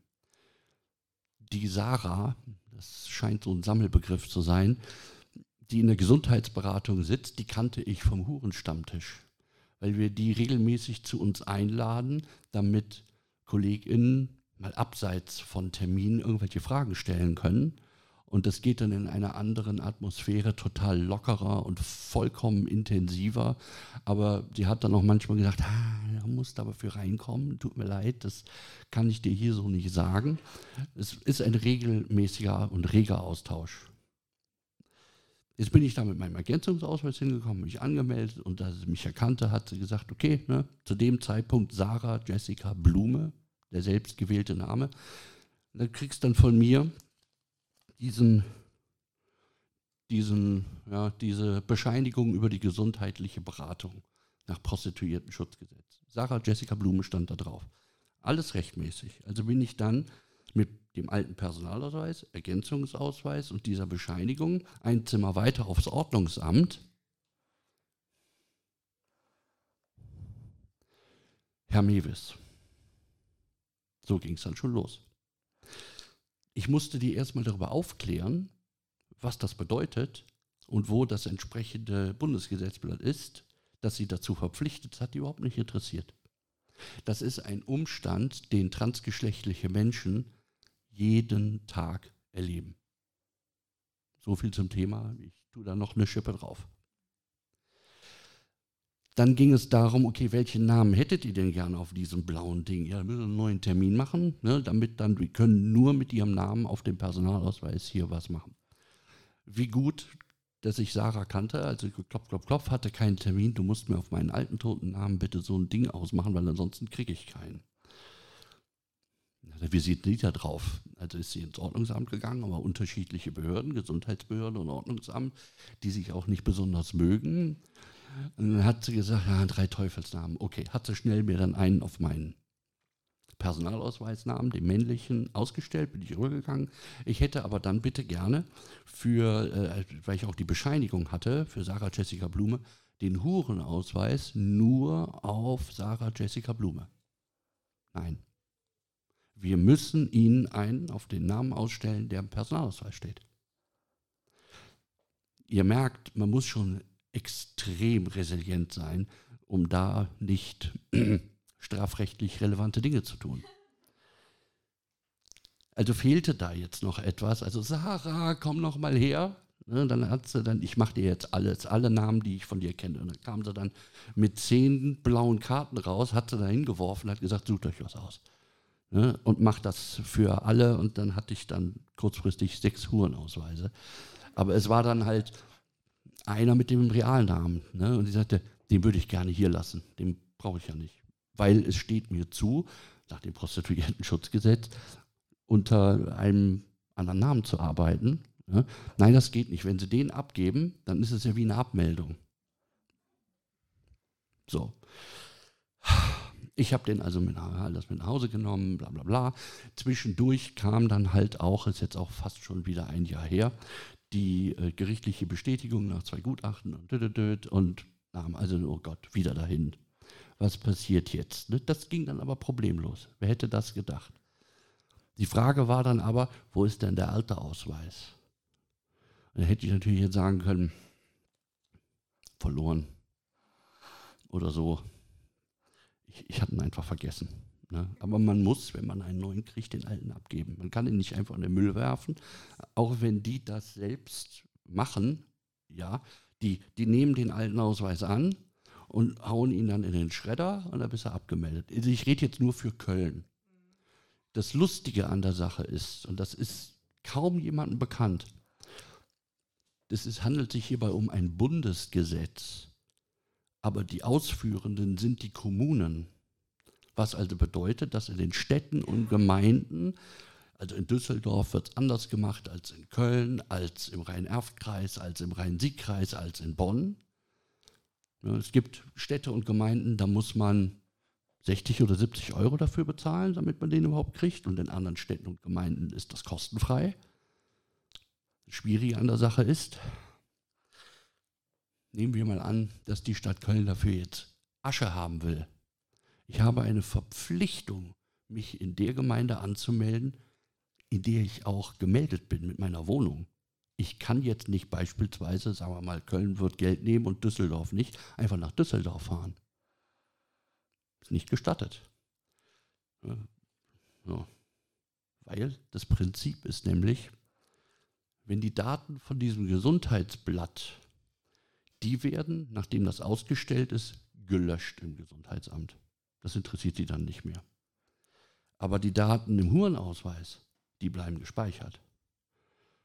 Wenn ich jetzt in eine Personenkontrolle komme, in Köln, so will es das Gesetz, dann ziehen die meinen Personalausweis durch und dann steht da jetzt neben meinem mittlerweile Sarah Jessica Mewes, steht dann Prostitu Prostituierte oder Anmeldung Postschke. Das ist für das Ordnungsamt sofort ersichtlich, dass dieser Hurenausweis zu diesem Ausweis gehört. Der Theorie nach ist es auch nur für das Ordnungsamt in Köln ersichtlich wenn ich jetzt beispielsweise in Dortmund in so eine Kontrolle, ich würde das gerne mal ausprobieren. Ja, hier in eine Kontrolle reinzukommen, sagt da, prüf mich, prüf mich, prüf mich, die dürften diesen Hinweis nicht sehen. Aber weil in meinem Hurenausweis alle Bundesländer, ich darf in allen Bundesländern dienstlich tätig werden, könnten die beim Ordnungsamt in Köln, wo ich diesen Ausweis gemacht habe, halt nachfragen, ist die tatsächlich gemeldet oder habe ich mir das nur selber ausgedruckt? Also letztendlich, die Leute kommen überall an diese Daten dran und dagegen kannst du nichts machen. Ja. Womit ich dann auch verstehen kann, wie soll ich das ausdrücken? Wenn ich gesagt habe, ich bin eine gesetzestreue Mitbürgerin, dann will ich wissen, wie funktioniert das in echt, bevor ich mich darüber aufrege. Ne? Und ich verlasse mich nicht so sehr auf Geschichten von anderen, kannst du nicht hingehen. Mittlerweile kann ich verstehen, warum transidente Personen meistens nicht angemeldet sind, wenn sie der Sexarbeit nachgehen, genau wegen so einem Kokolores. Dieses Missgendern, falsche Namen und Tatütata. Das liegt nicht unbedingt immer an den beteiligten Personen, die da jetzt sitzen. Ihr müsst euch vorstellen, dass als das Prostituierten-Schutzgesetz in Kraft ging, da wurde das Gesundheitsamt, oh, wir müssen das machen. Wo sind die Ausführungsvorschriften? Wie sollen wir verhalten? Was ist denn der Inhalt der Belehrung nach Paragraph 10? Was sollen wir denen überhaupt sagen? Wusste keiner, ihr seid Gesundheitsamt, macht euch mal Gedanken. Und waren damit völlig überfordert. Also auch die Menschen im Ordnungsamt.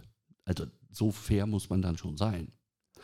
Und außerdem ist dann dieses Büro, in dem die sitzen, im Gesundheitsamt sitzen, seit ich diese Anmeldung mache, immer die gleichen Leute.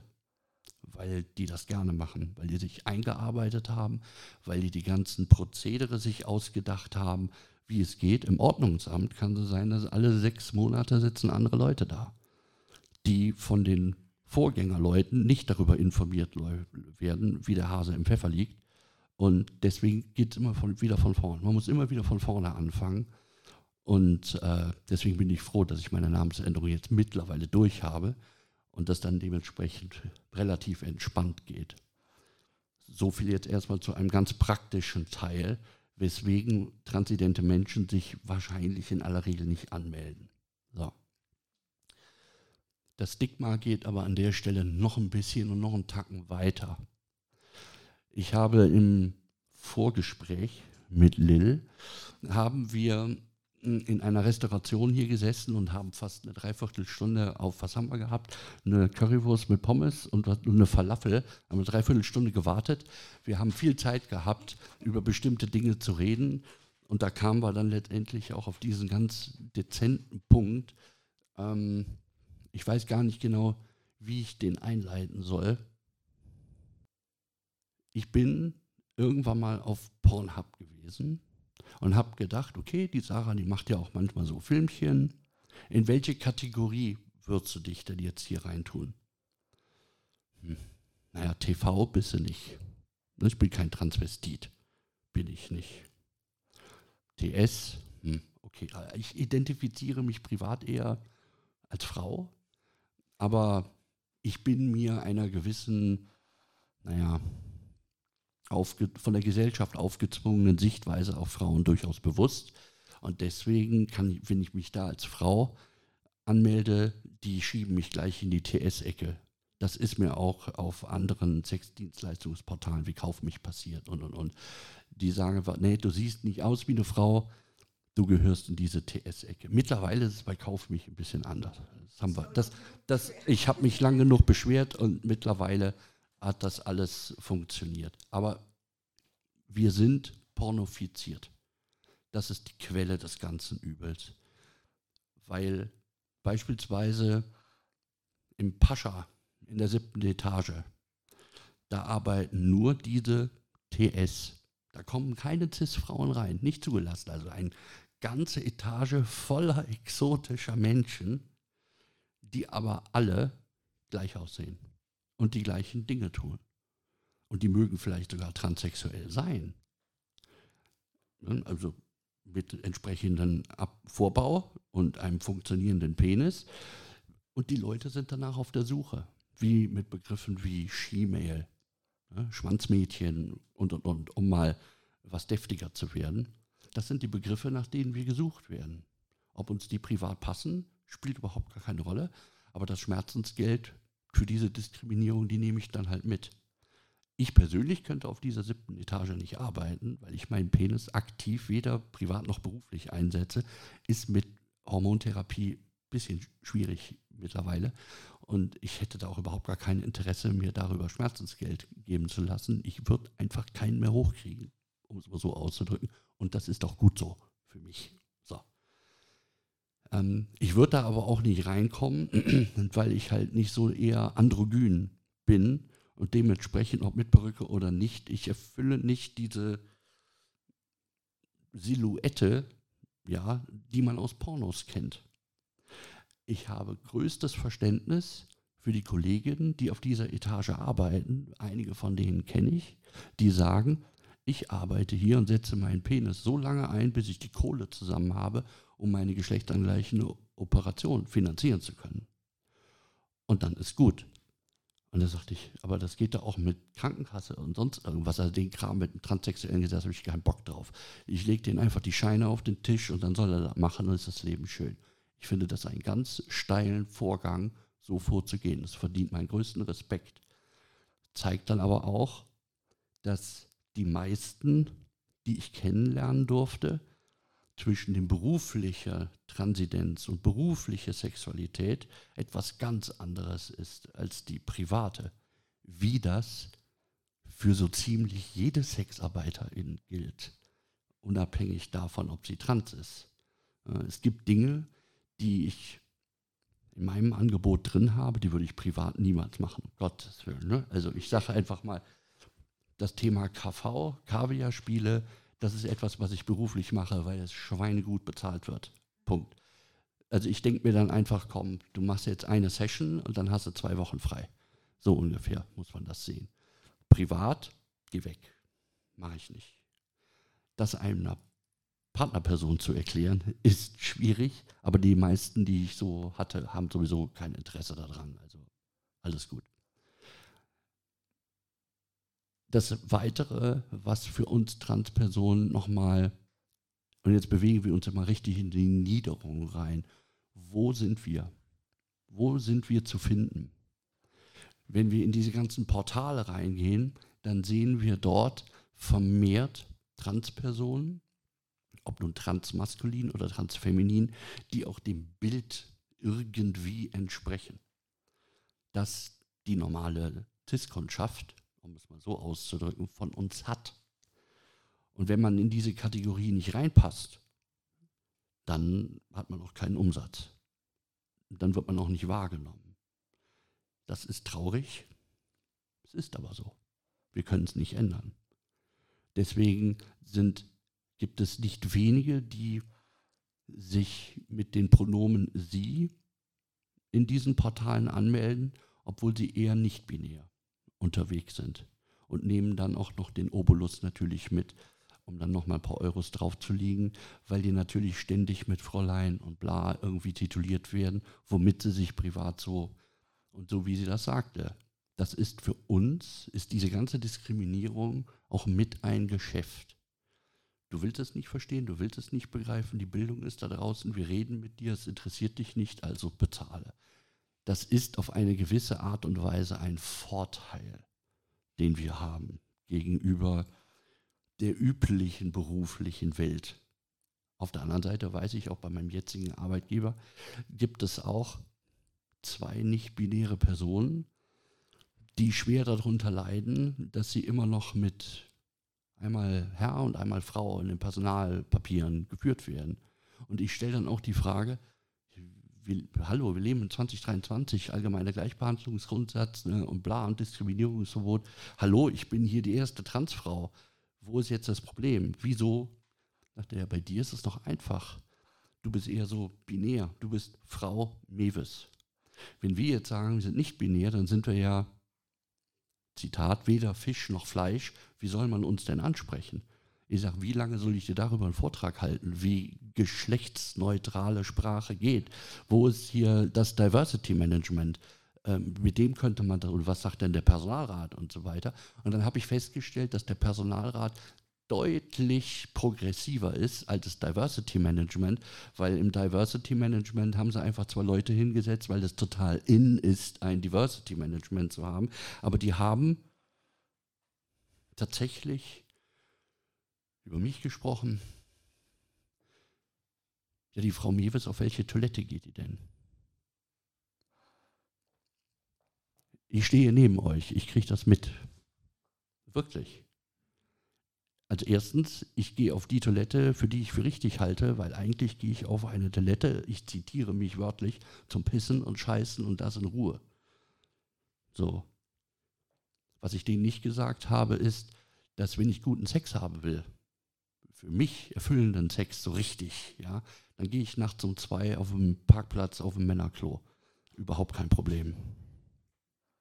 Also ich würde niemals eine Frauentoilette besuchen, nur deswegen. Das macht gar keinen Sinn.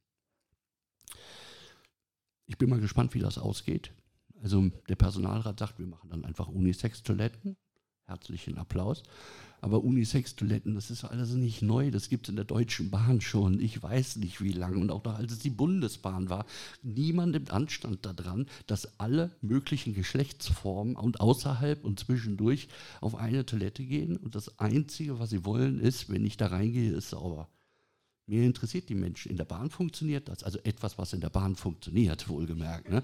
Aber in Betrieben, uh, schwierig. Ne? In der Sexarbeit kommt aber dann noch etwas anderes hinzu, weil die meistgestellte Frage, die ich bekomme in der Anbahnung ist, bist du schwul? Dann stehe ich dann immer da und denke, antworte ich jetzt privat oder antworte ich jetzt beruflich? Wenn ich privat antworten würde, hätte ich keinen Kunden. Wenn ich beruflich antworte, dann muss ich extrem diplomatisch sein, damit ich mir den nicht vergraule, wenn ich aus irgendeinem Grund jetzt gerade selber mal Bock habe. Und Spaß bei der Arbeit ist ja nicht verboten. Und man kann sich das ja nicht immer aussuchen, wer da um die Ecke kommt. Und wenn ich, manchmal bin ich halt auch rallig und dann denke ich, jetzt hätte ich bitte gerne einen. Und äh, dann sage ich dann meistens, ich bin eine Frau, ich bin nicht schwul. Für mich ist Sexualität mit Männern ganz glasklar heterosexuell. So bin ich geprägt. Wenn du mich auf mein Vorleben ansprichst, da war ich zwar auch nicht schwul, ne, das, ne, das hatte ich durch Hormone und andere Erkenntnisse einfach dann, ich war immer heterosexuell. So, das ist im beruflichen Bereich viel zu viel und da sage ich dann einfach, wenn du mich auf mein früheres Leben ansprichst, ja, da ist es so gewesen. Das ist glatt gelogen, aber ich muss mit denen nicht in den näheren Clinch gehen weil es sie auch meistens nicht interessiert. Der Hauptteil meines Jobs findet statt in Autos. Ich wollte gerade schon sagen, in, zwischen Tür und Angel. Selten in einem Bett und schon gar nicht in einer luxuriösen Hütte. Der der, der, der Strich für transzendente Menschen in Köln, der existiert gar nicht. Es gibt, äh, es gibt einen feststehenden Bereich, äh, wie heißt er nochmal in Köln? Gestemünder Straße, wo lange Jahre lang Transpersonen nicht zugelassen waren. Ne? Also Diskriminierung seitens der Stadt gegenüber transidenten Menschen, weil das könnte ja die Gäste dann erschrecken. Mittlerweile ist es in Ordnung, könnte ich, ist für mich aber nicht das, die richtige Umgebung, für mich persönlich. Und deswegen ähm, dieser Transstrich, der kursiert so um Köln herum und grast die ganzen Parkplätze ab, die wir so haben. Ob das Sperrbezirk ist oder nicht, das interessiert überhaupt keinen Menschen und die Gäste gleich schon mal gar nicht. Und wir kommunizieren alle über markt.de oder Quoka, die Kolleginnen untereinander wenn sie denn auf diesem Strich sind. Und dann, wenn ich irgendwo bin, öh, wo seid denn ihr alle? Dann sagt ihr, wir sind jetzt da und da, einmal quer durch die Stadt. Herzlichen Glückwunsch, hast du mal wieder nicht aufgepasst. Ne, sowas passiert. Ja, und dann spricht sich das auch bei den Kunden rum. Das ist dann so eine Anzeige, die ist dann irgendwie zwei, drei Stunden online. Und dann wissen alle Jungs irgendwie Bescheid in der richtigen Ecke. Ich glaube, die heißt mittlerweile DWT TS. Also wir werden mit Damenwäscheträgern in einen Topf geworfen. Und äh, finde ich auch recht interessant. Und dann denken die meistens, ja, das sind Männer in Frauenkleidern, die sich gerne poppen lassen. Alleine nur, dass DWT und TS in einer Gruppe drin sind. Ist so. Ja. Und dann gibt es aber auch noch diejenigen, die in ihren privaten Wohnungen arbeiten und gar nicht irgendwo rausgehen die garantiert nicht angemeldet sind.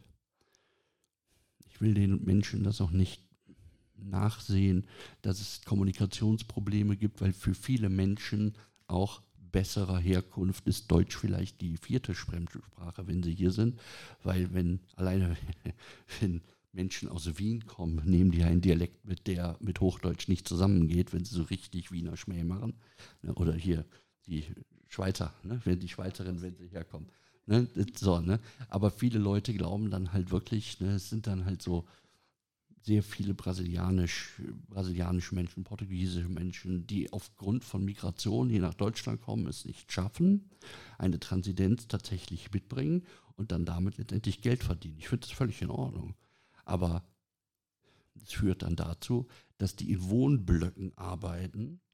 Es steht ein Name auf der Klingel, da steht dann bei Else klingeln, aber und dann steht da vielleicht auch vierter Stock aber im vierten Stock gibt es keine Namensschilder mehr, was dann meistens dazu führt, dass die Menschen, die dann ein Date haben, und das wird dann halt auch wahrgenommen und das kann man in der Presse lesen, durch diesen Flur laufen und sich anstellen, besoffen, irgendwo hinpissen, Krawall machen und das natürlich die ganze Nacht durch. Und die Anwohner, die da sind, die beschweren sich dann natürlich darüber und äh, dementsprechend nehmen die Dinge dann ihren Lauf. Obwohl ja meistens die Kollegin weniger das Problem hat. Auf der anderen Seite, meine Güte, soll sie den Namen einfach an ihre Klingel vorne dran machen, dann wissen die ganz genau, wo sie hin müssen. Ist aber mit der sprachlichen Kommunikation ist es halt manchmal schwierig. Ja? Und dann werden solche Sachen auf behördliche Art und Weise gelöst, indem dann gegen diese Person, die den Krawall verursacht hat, vorgegangen wird, aber die ganzen anderen Leute, die es tatsächlich tun, die siehst du nicht mehr wieder. Es ist halt ein anonymes Barzahlungsgeschäft. So, und die, wenn sie dann auch noch angemeldet ist, dann weiß man ja ganz genau, wen man nehmen muss.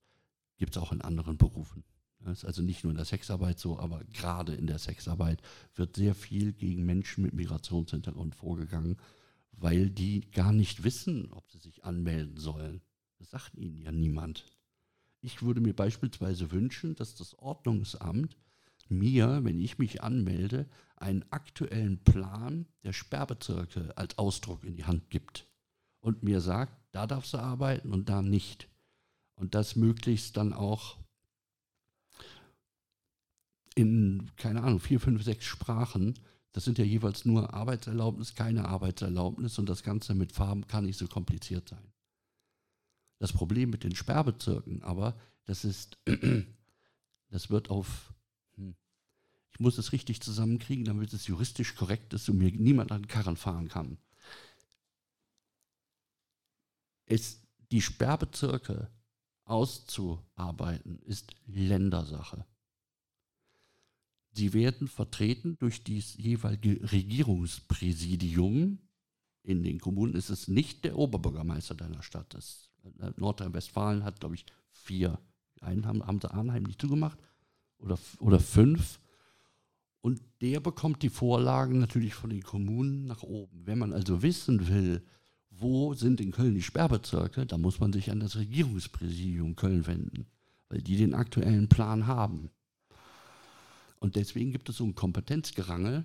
Ist Köln dafür zuständig, ist der Regierungspräsident, wer macht das eigentlich, ist der Innenminister, aber der weiß das alles hin und deswegen kriegt man selten eine Antwort. Wenn man für Nordrhein-Westfalen wissen will, welche Sperrbezirke gibt es, das habe ich mal probiert, habe alle Regierungspräsidien und alle Städte angeschrieben mit meinem BESD-Account als Vorstandsmitglied, also was ganz hochoffizielles. Das waren insgesamt 36 E-Mails. Ich habe genau fünf Antworten bekommen. Mit haben wir nicht. Ne? Und das ist, das geht nicht. Also wenn ich mich doch rechtlich richtig verhalten will, ja, dann muss man mich doch auch in die Lage versetzen, das zu tun.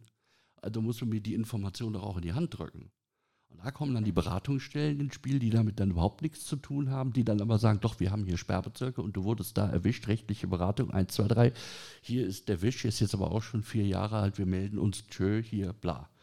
Ne, das heißt, die Arbeit wird verlagert irgendwo hin, wo die Menschen überhaupt nichts mit zu tun haben. Das sollte eigentlich gar nicht euer Problem sein, in erster Instanz. Dafür tritt der Best auch ein, um da mal den Werbeblock zu machen, dass auf den höheren Ebenen, wo wir mit PolitikerInnen reden, denen das immer wieder zu sagen, wenn ihr Vorschriften macht, dann kümmert euch darum, dass die Betroffenen mindestens bei der Anmeldung das könnt ihr top-down anordnen. Das ist überhaupt kein Problem. einen aktuellen Lageplan über die Sperrbezirke kriegen. Und dass eventuell mal gesagt wird, dass das nicht alle naslang geändert wird. Nach manchmal gut dünken oder so. Ne? Da gibt es ja diese Grenze 300.000, ist richtig? 300.000 lebende Menschen in einer Gemeinde, oder waren es 30.000? 30.000, also irgendwas mit drei. In einer Gemeinde mit 30.000 Leuten, als Schlag ja, und weniger, ist Sexarbeit grundsätzlich verboten. Punkt. Alles, was darüber hinausgeht, da ist man nicht gezwungen, Plätze auszuweisen, aber ne, da ist dann vielleicht in dem kleinen, niedlichen Dortmund eine Straße. Finde ich immer ganz besonders süß. Und äh, in anderen Städten ist es dann wesentlich mehr. Köln ist eine ganz große Katastrophe. Ich bin, es ist je nach Auslegung, lebe ich in, arbeite ich in einem Sperrbezirk oder nicht. Nur alleine, weil ich mich in meiner Wohnung vor einen PC setze, um Kundenanbahnungen zu machen das ist in Wedersdorf, ist Textarbeit verboten. Aber ich muss doch irgendwie in Kontakt mit den Leuten kommen. Wenn ich also Kontakt mit jemandem habe, den ich nicht im Sperrbezirk treffen will, aber ich habe es ja trotzdem im Sperrbezirk getan. Das ist dann so ähnlich, wie sie das eben gerade ausgeführt hat. Äh, äh mein, mein, mein Freund holt mich nach getaner Arbeit äh, aus dem Bordell ab und wird dann auch direkt in Handschellen mit abgeführt. Genauso wie der Gast, der mich besucht hat. Also es ist ganz merkwürdig, was da passiert. Und das ist nur Köln. Und da möchte ich mir nicht ausmalen, was in anderen Städten und Gemeinden ist. Noch ein Anekdötchen. Ich habe das äh, zwei Personen hier eben gerade draußen erzählt. Ich würde es gerne für alle breit treten. Es begab sich zu der Zeit, dass eine Frau aus guten Gründen ihrem Ehegatten nicht gesagt hat, dass sie der Sexarbeit nachgeht. Aber sie hat alles richtig gemacht. Sie hat sich angemeldet. Der Grund ist gewesen, der Mann hatte eine Arbeit verloren und irgendwie Familie und sie war schon mal in der Sexarbeit. Also, hm, ne, und das ich will ihm das nicht antun, dass er das nicht weiß und deswegen mache ich das jetzt einfach mal. Und na, die waren dann privat unterwegs und manchmal ist das so allgemeine Verkehrskontrolle, Ausweispapiere, bla bla bla. Also geben die Leute die Ausweispapiere ab. Der Personalausweis der Frau wird durch den Schlitz gezogen und dann kommt der Polizeibeamte und sagt, na, Bockschein dabei? Weil der davon ausgegangen ist, dass der Mann, der auf dem Beifahrersitz sitzt, ein Gast ist das ist ein Verstoß gegen die Datenschutzbestimmungen. Jetzt mag das nur ein bedauerlicher Einzelfall sein, von dem ich gehört habe. Aber statistisch betrachtet gibt es auch in anderen Polizeibehörden Menschen, die nicht wirklich nachdenken mit ihrem Handeln. Aber alleine, dass es passiert, ist schon schlimm genug. Und dann wusste der Mann dann auf einmal Bescheid, was ist Sache. Dann hatten sie wahrscheinlich den schönsten Abend ihres Lebens. Ja. Und äh, so viel zum Thema Stigma und wie sage ich es meinem Partner oder halt dann auch eben nicht. Sowas passiert. Als ich meiner Mutter gesagt habe, dass ich der Sexarbeit nachgehe, da hat sie das direkt mit dem Transstigma in Verbindung gebracht. Als ich ihr gesagt habe, dass ich das seit 25 Jahren mache, also auch schon vor meinem Coming Out. Was habe ich da nur großgezogen? Da sagte ich, da bin ich ganz allein auf diese Idee gekommen, da bist du nicht dran schuld. Ist immer schwierig. Mittlerweile, hm, dadurch, dass ich Sexarbeitsrentnerin bin, im wahrsten Sinne des Wortes, ist es nicht mehr ganz so schlimm, aber das kommt halt immer wieder mal auf.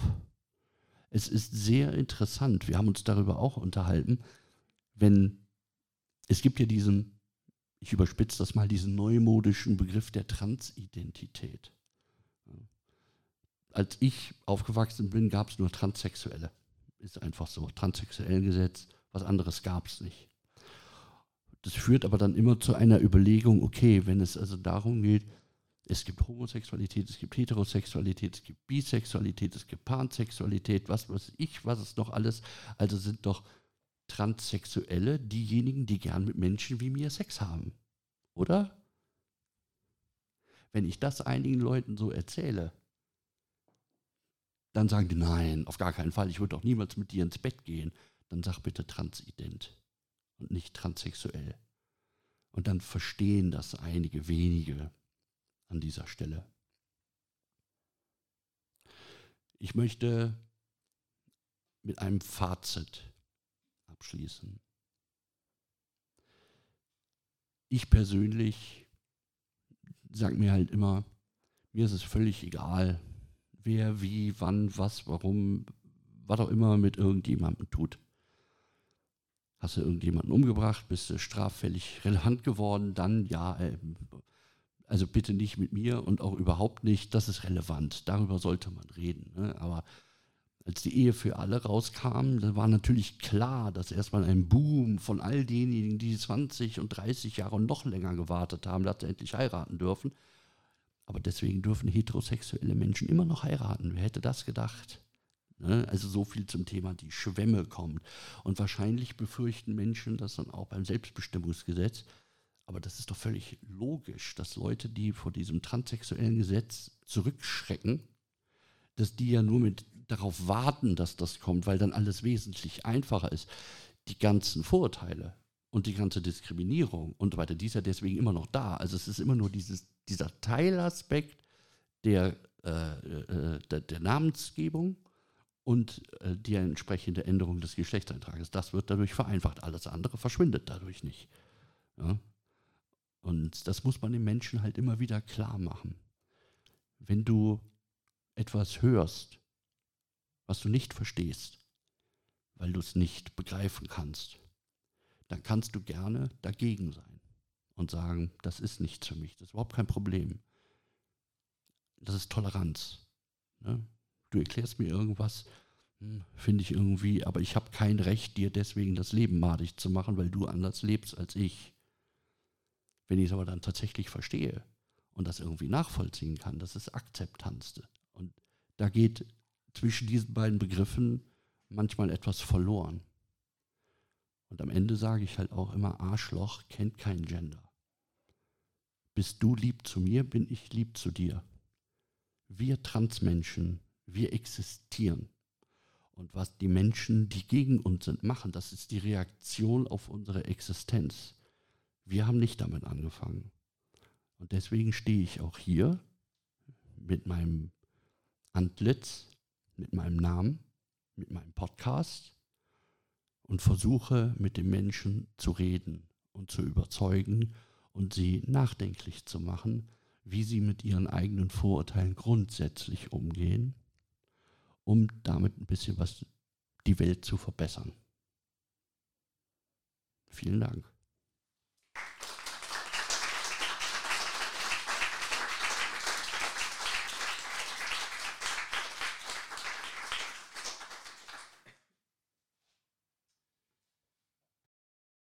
Okay, dann probiere ich das. Also die Frage wurde gestellt nach gewerkschaftlichen Möglichkeiten für SexarbeiterInnen. Und äh, wie du das richtig gesagt hast, eigentlich wäre Verdi, wenn überhaupt, dafür zuständig. Äh, es gibt da, es gab da vor Jahren mal ganz dezente Gespräche drüber und da wollte man sich auch irgendwie drum kümmern. Verdi ist aber am Ende des Tages ausgestiegen, weil, oder sagen wir mal, der Prozess ist pausiert, weil die Mehrheit der Sexarbeitenden sind Selbstständige und keine Festangestellten. Es ist zwar theoretisch möglich und praktisch auch, dass man sich als Sexarbeiterin anstellen lassen kann, mit allem, was dazugehört, Krankenversicherung und tralala. Ähm, aber das wird halt wenig genutzt. Ich glaube, das hat irgendeiner mal in der Statistik gesagt, es sind drei oder vier Leute in der ganzen Bundesrepublik. Äh, die in irgendeinem Bordell dann tatsächlich angestellt sind. Und um die Anschlussfrage zu klären, alles, was Arbeitszeiten angeht und so weiter, die kann man ja mit jeder Arbeitnehmerin verbindlich festmachen im Vertrag, aber diese höchstpersönliche Dienstleistung, die kann nicht vertraglich festgelegt werden. Also es könnte jetzt niemand sagen, alle, die für mich arbeiten, müssen Blowjobs machen und Geschlechtsverkehr und Analverkehr das geht nicht vertraglich festzuhalten, weswegen das auch kein Modell ist, dem viele folgen. Und äh, dann zusätzlich kommt es ja auch immer noch darum, dass eine Gewerkschaft in einem Betrieb eine gewisse Mächtigkeit braucht.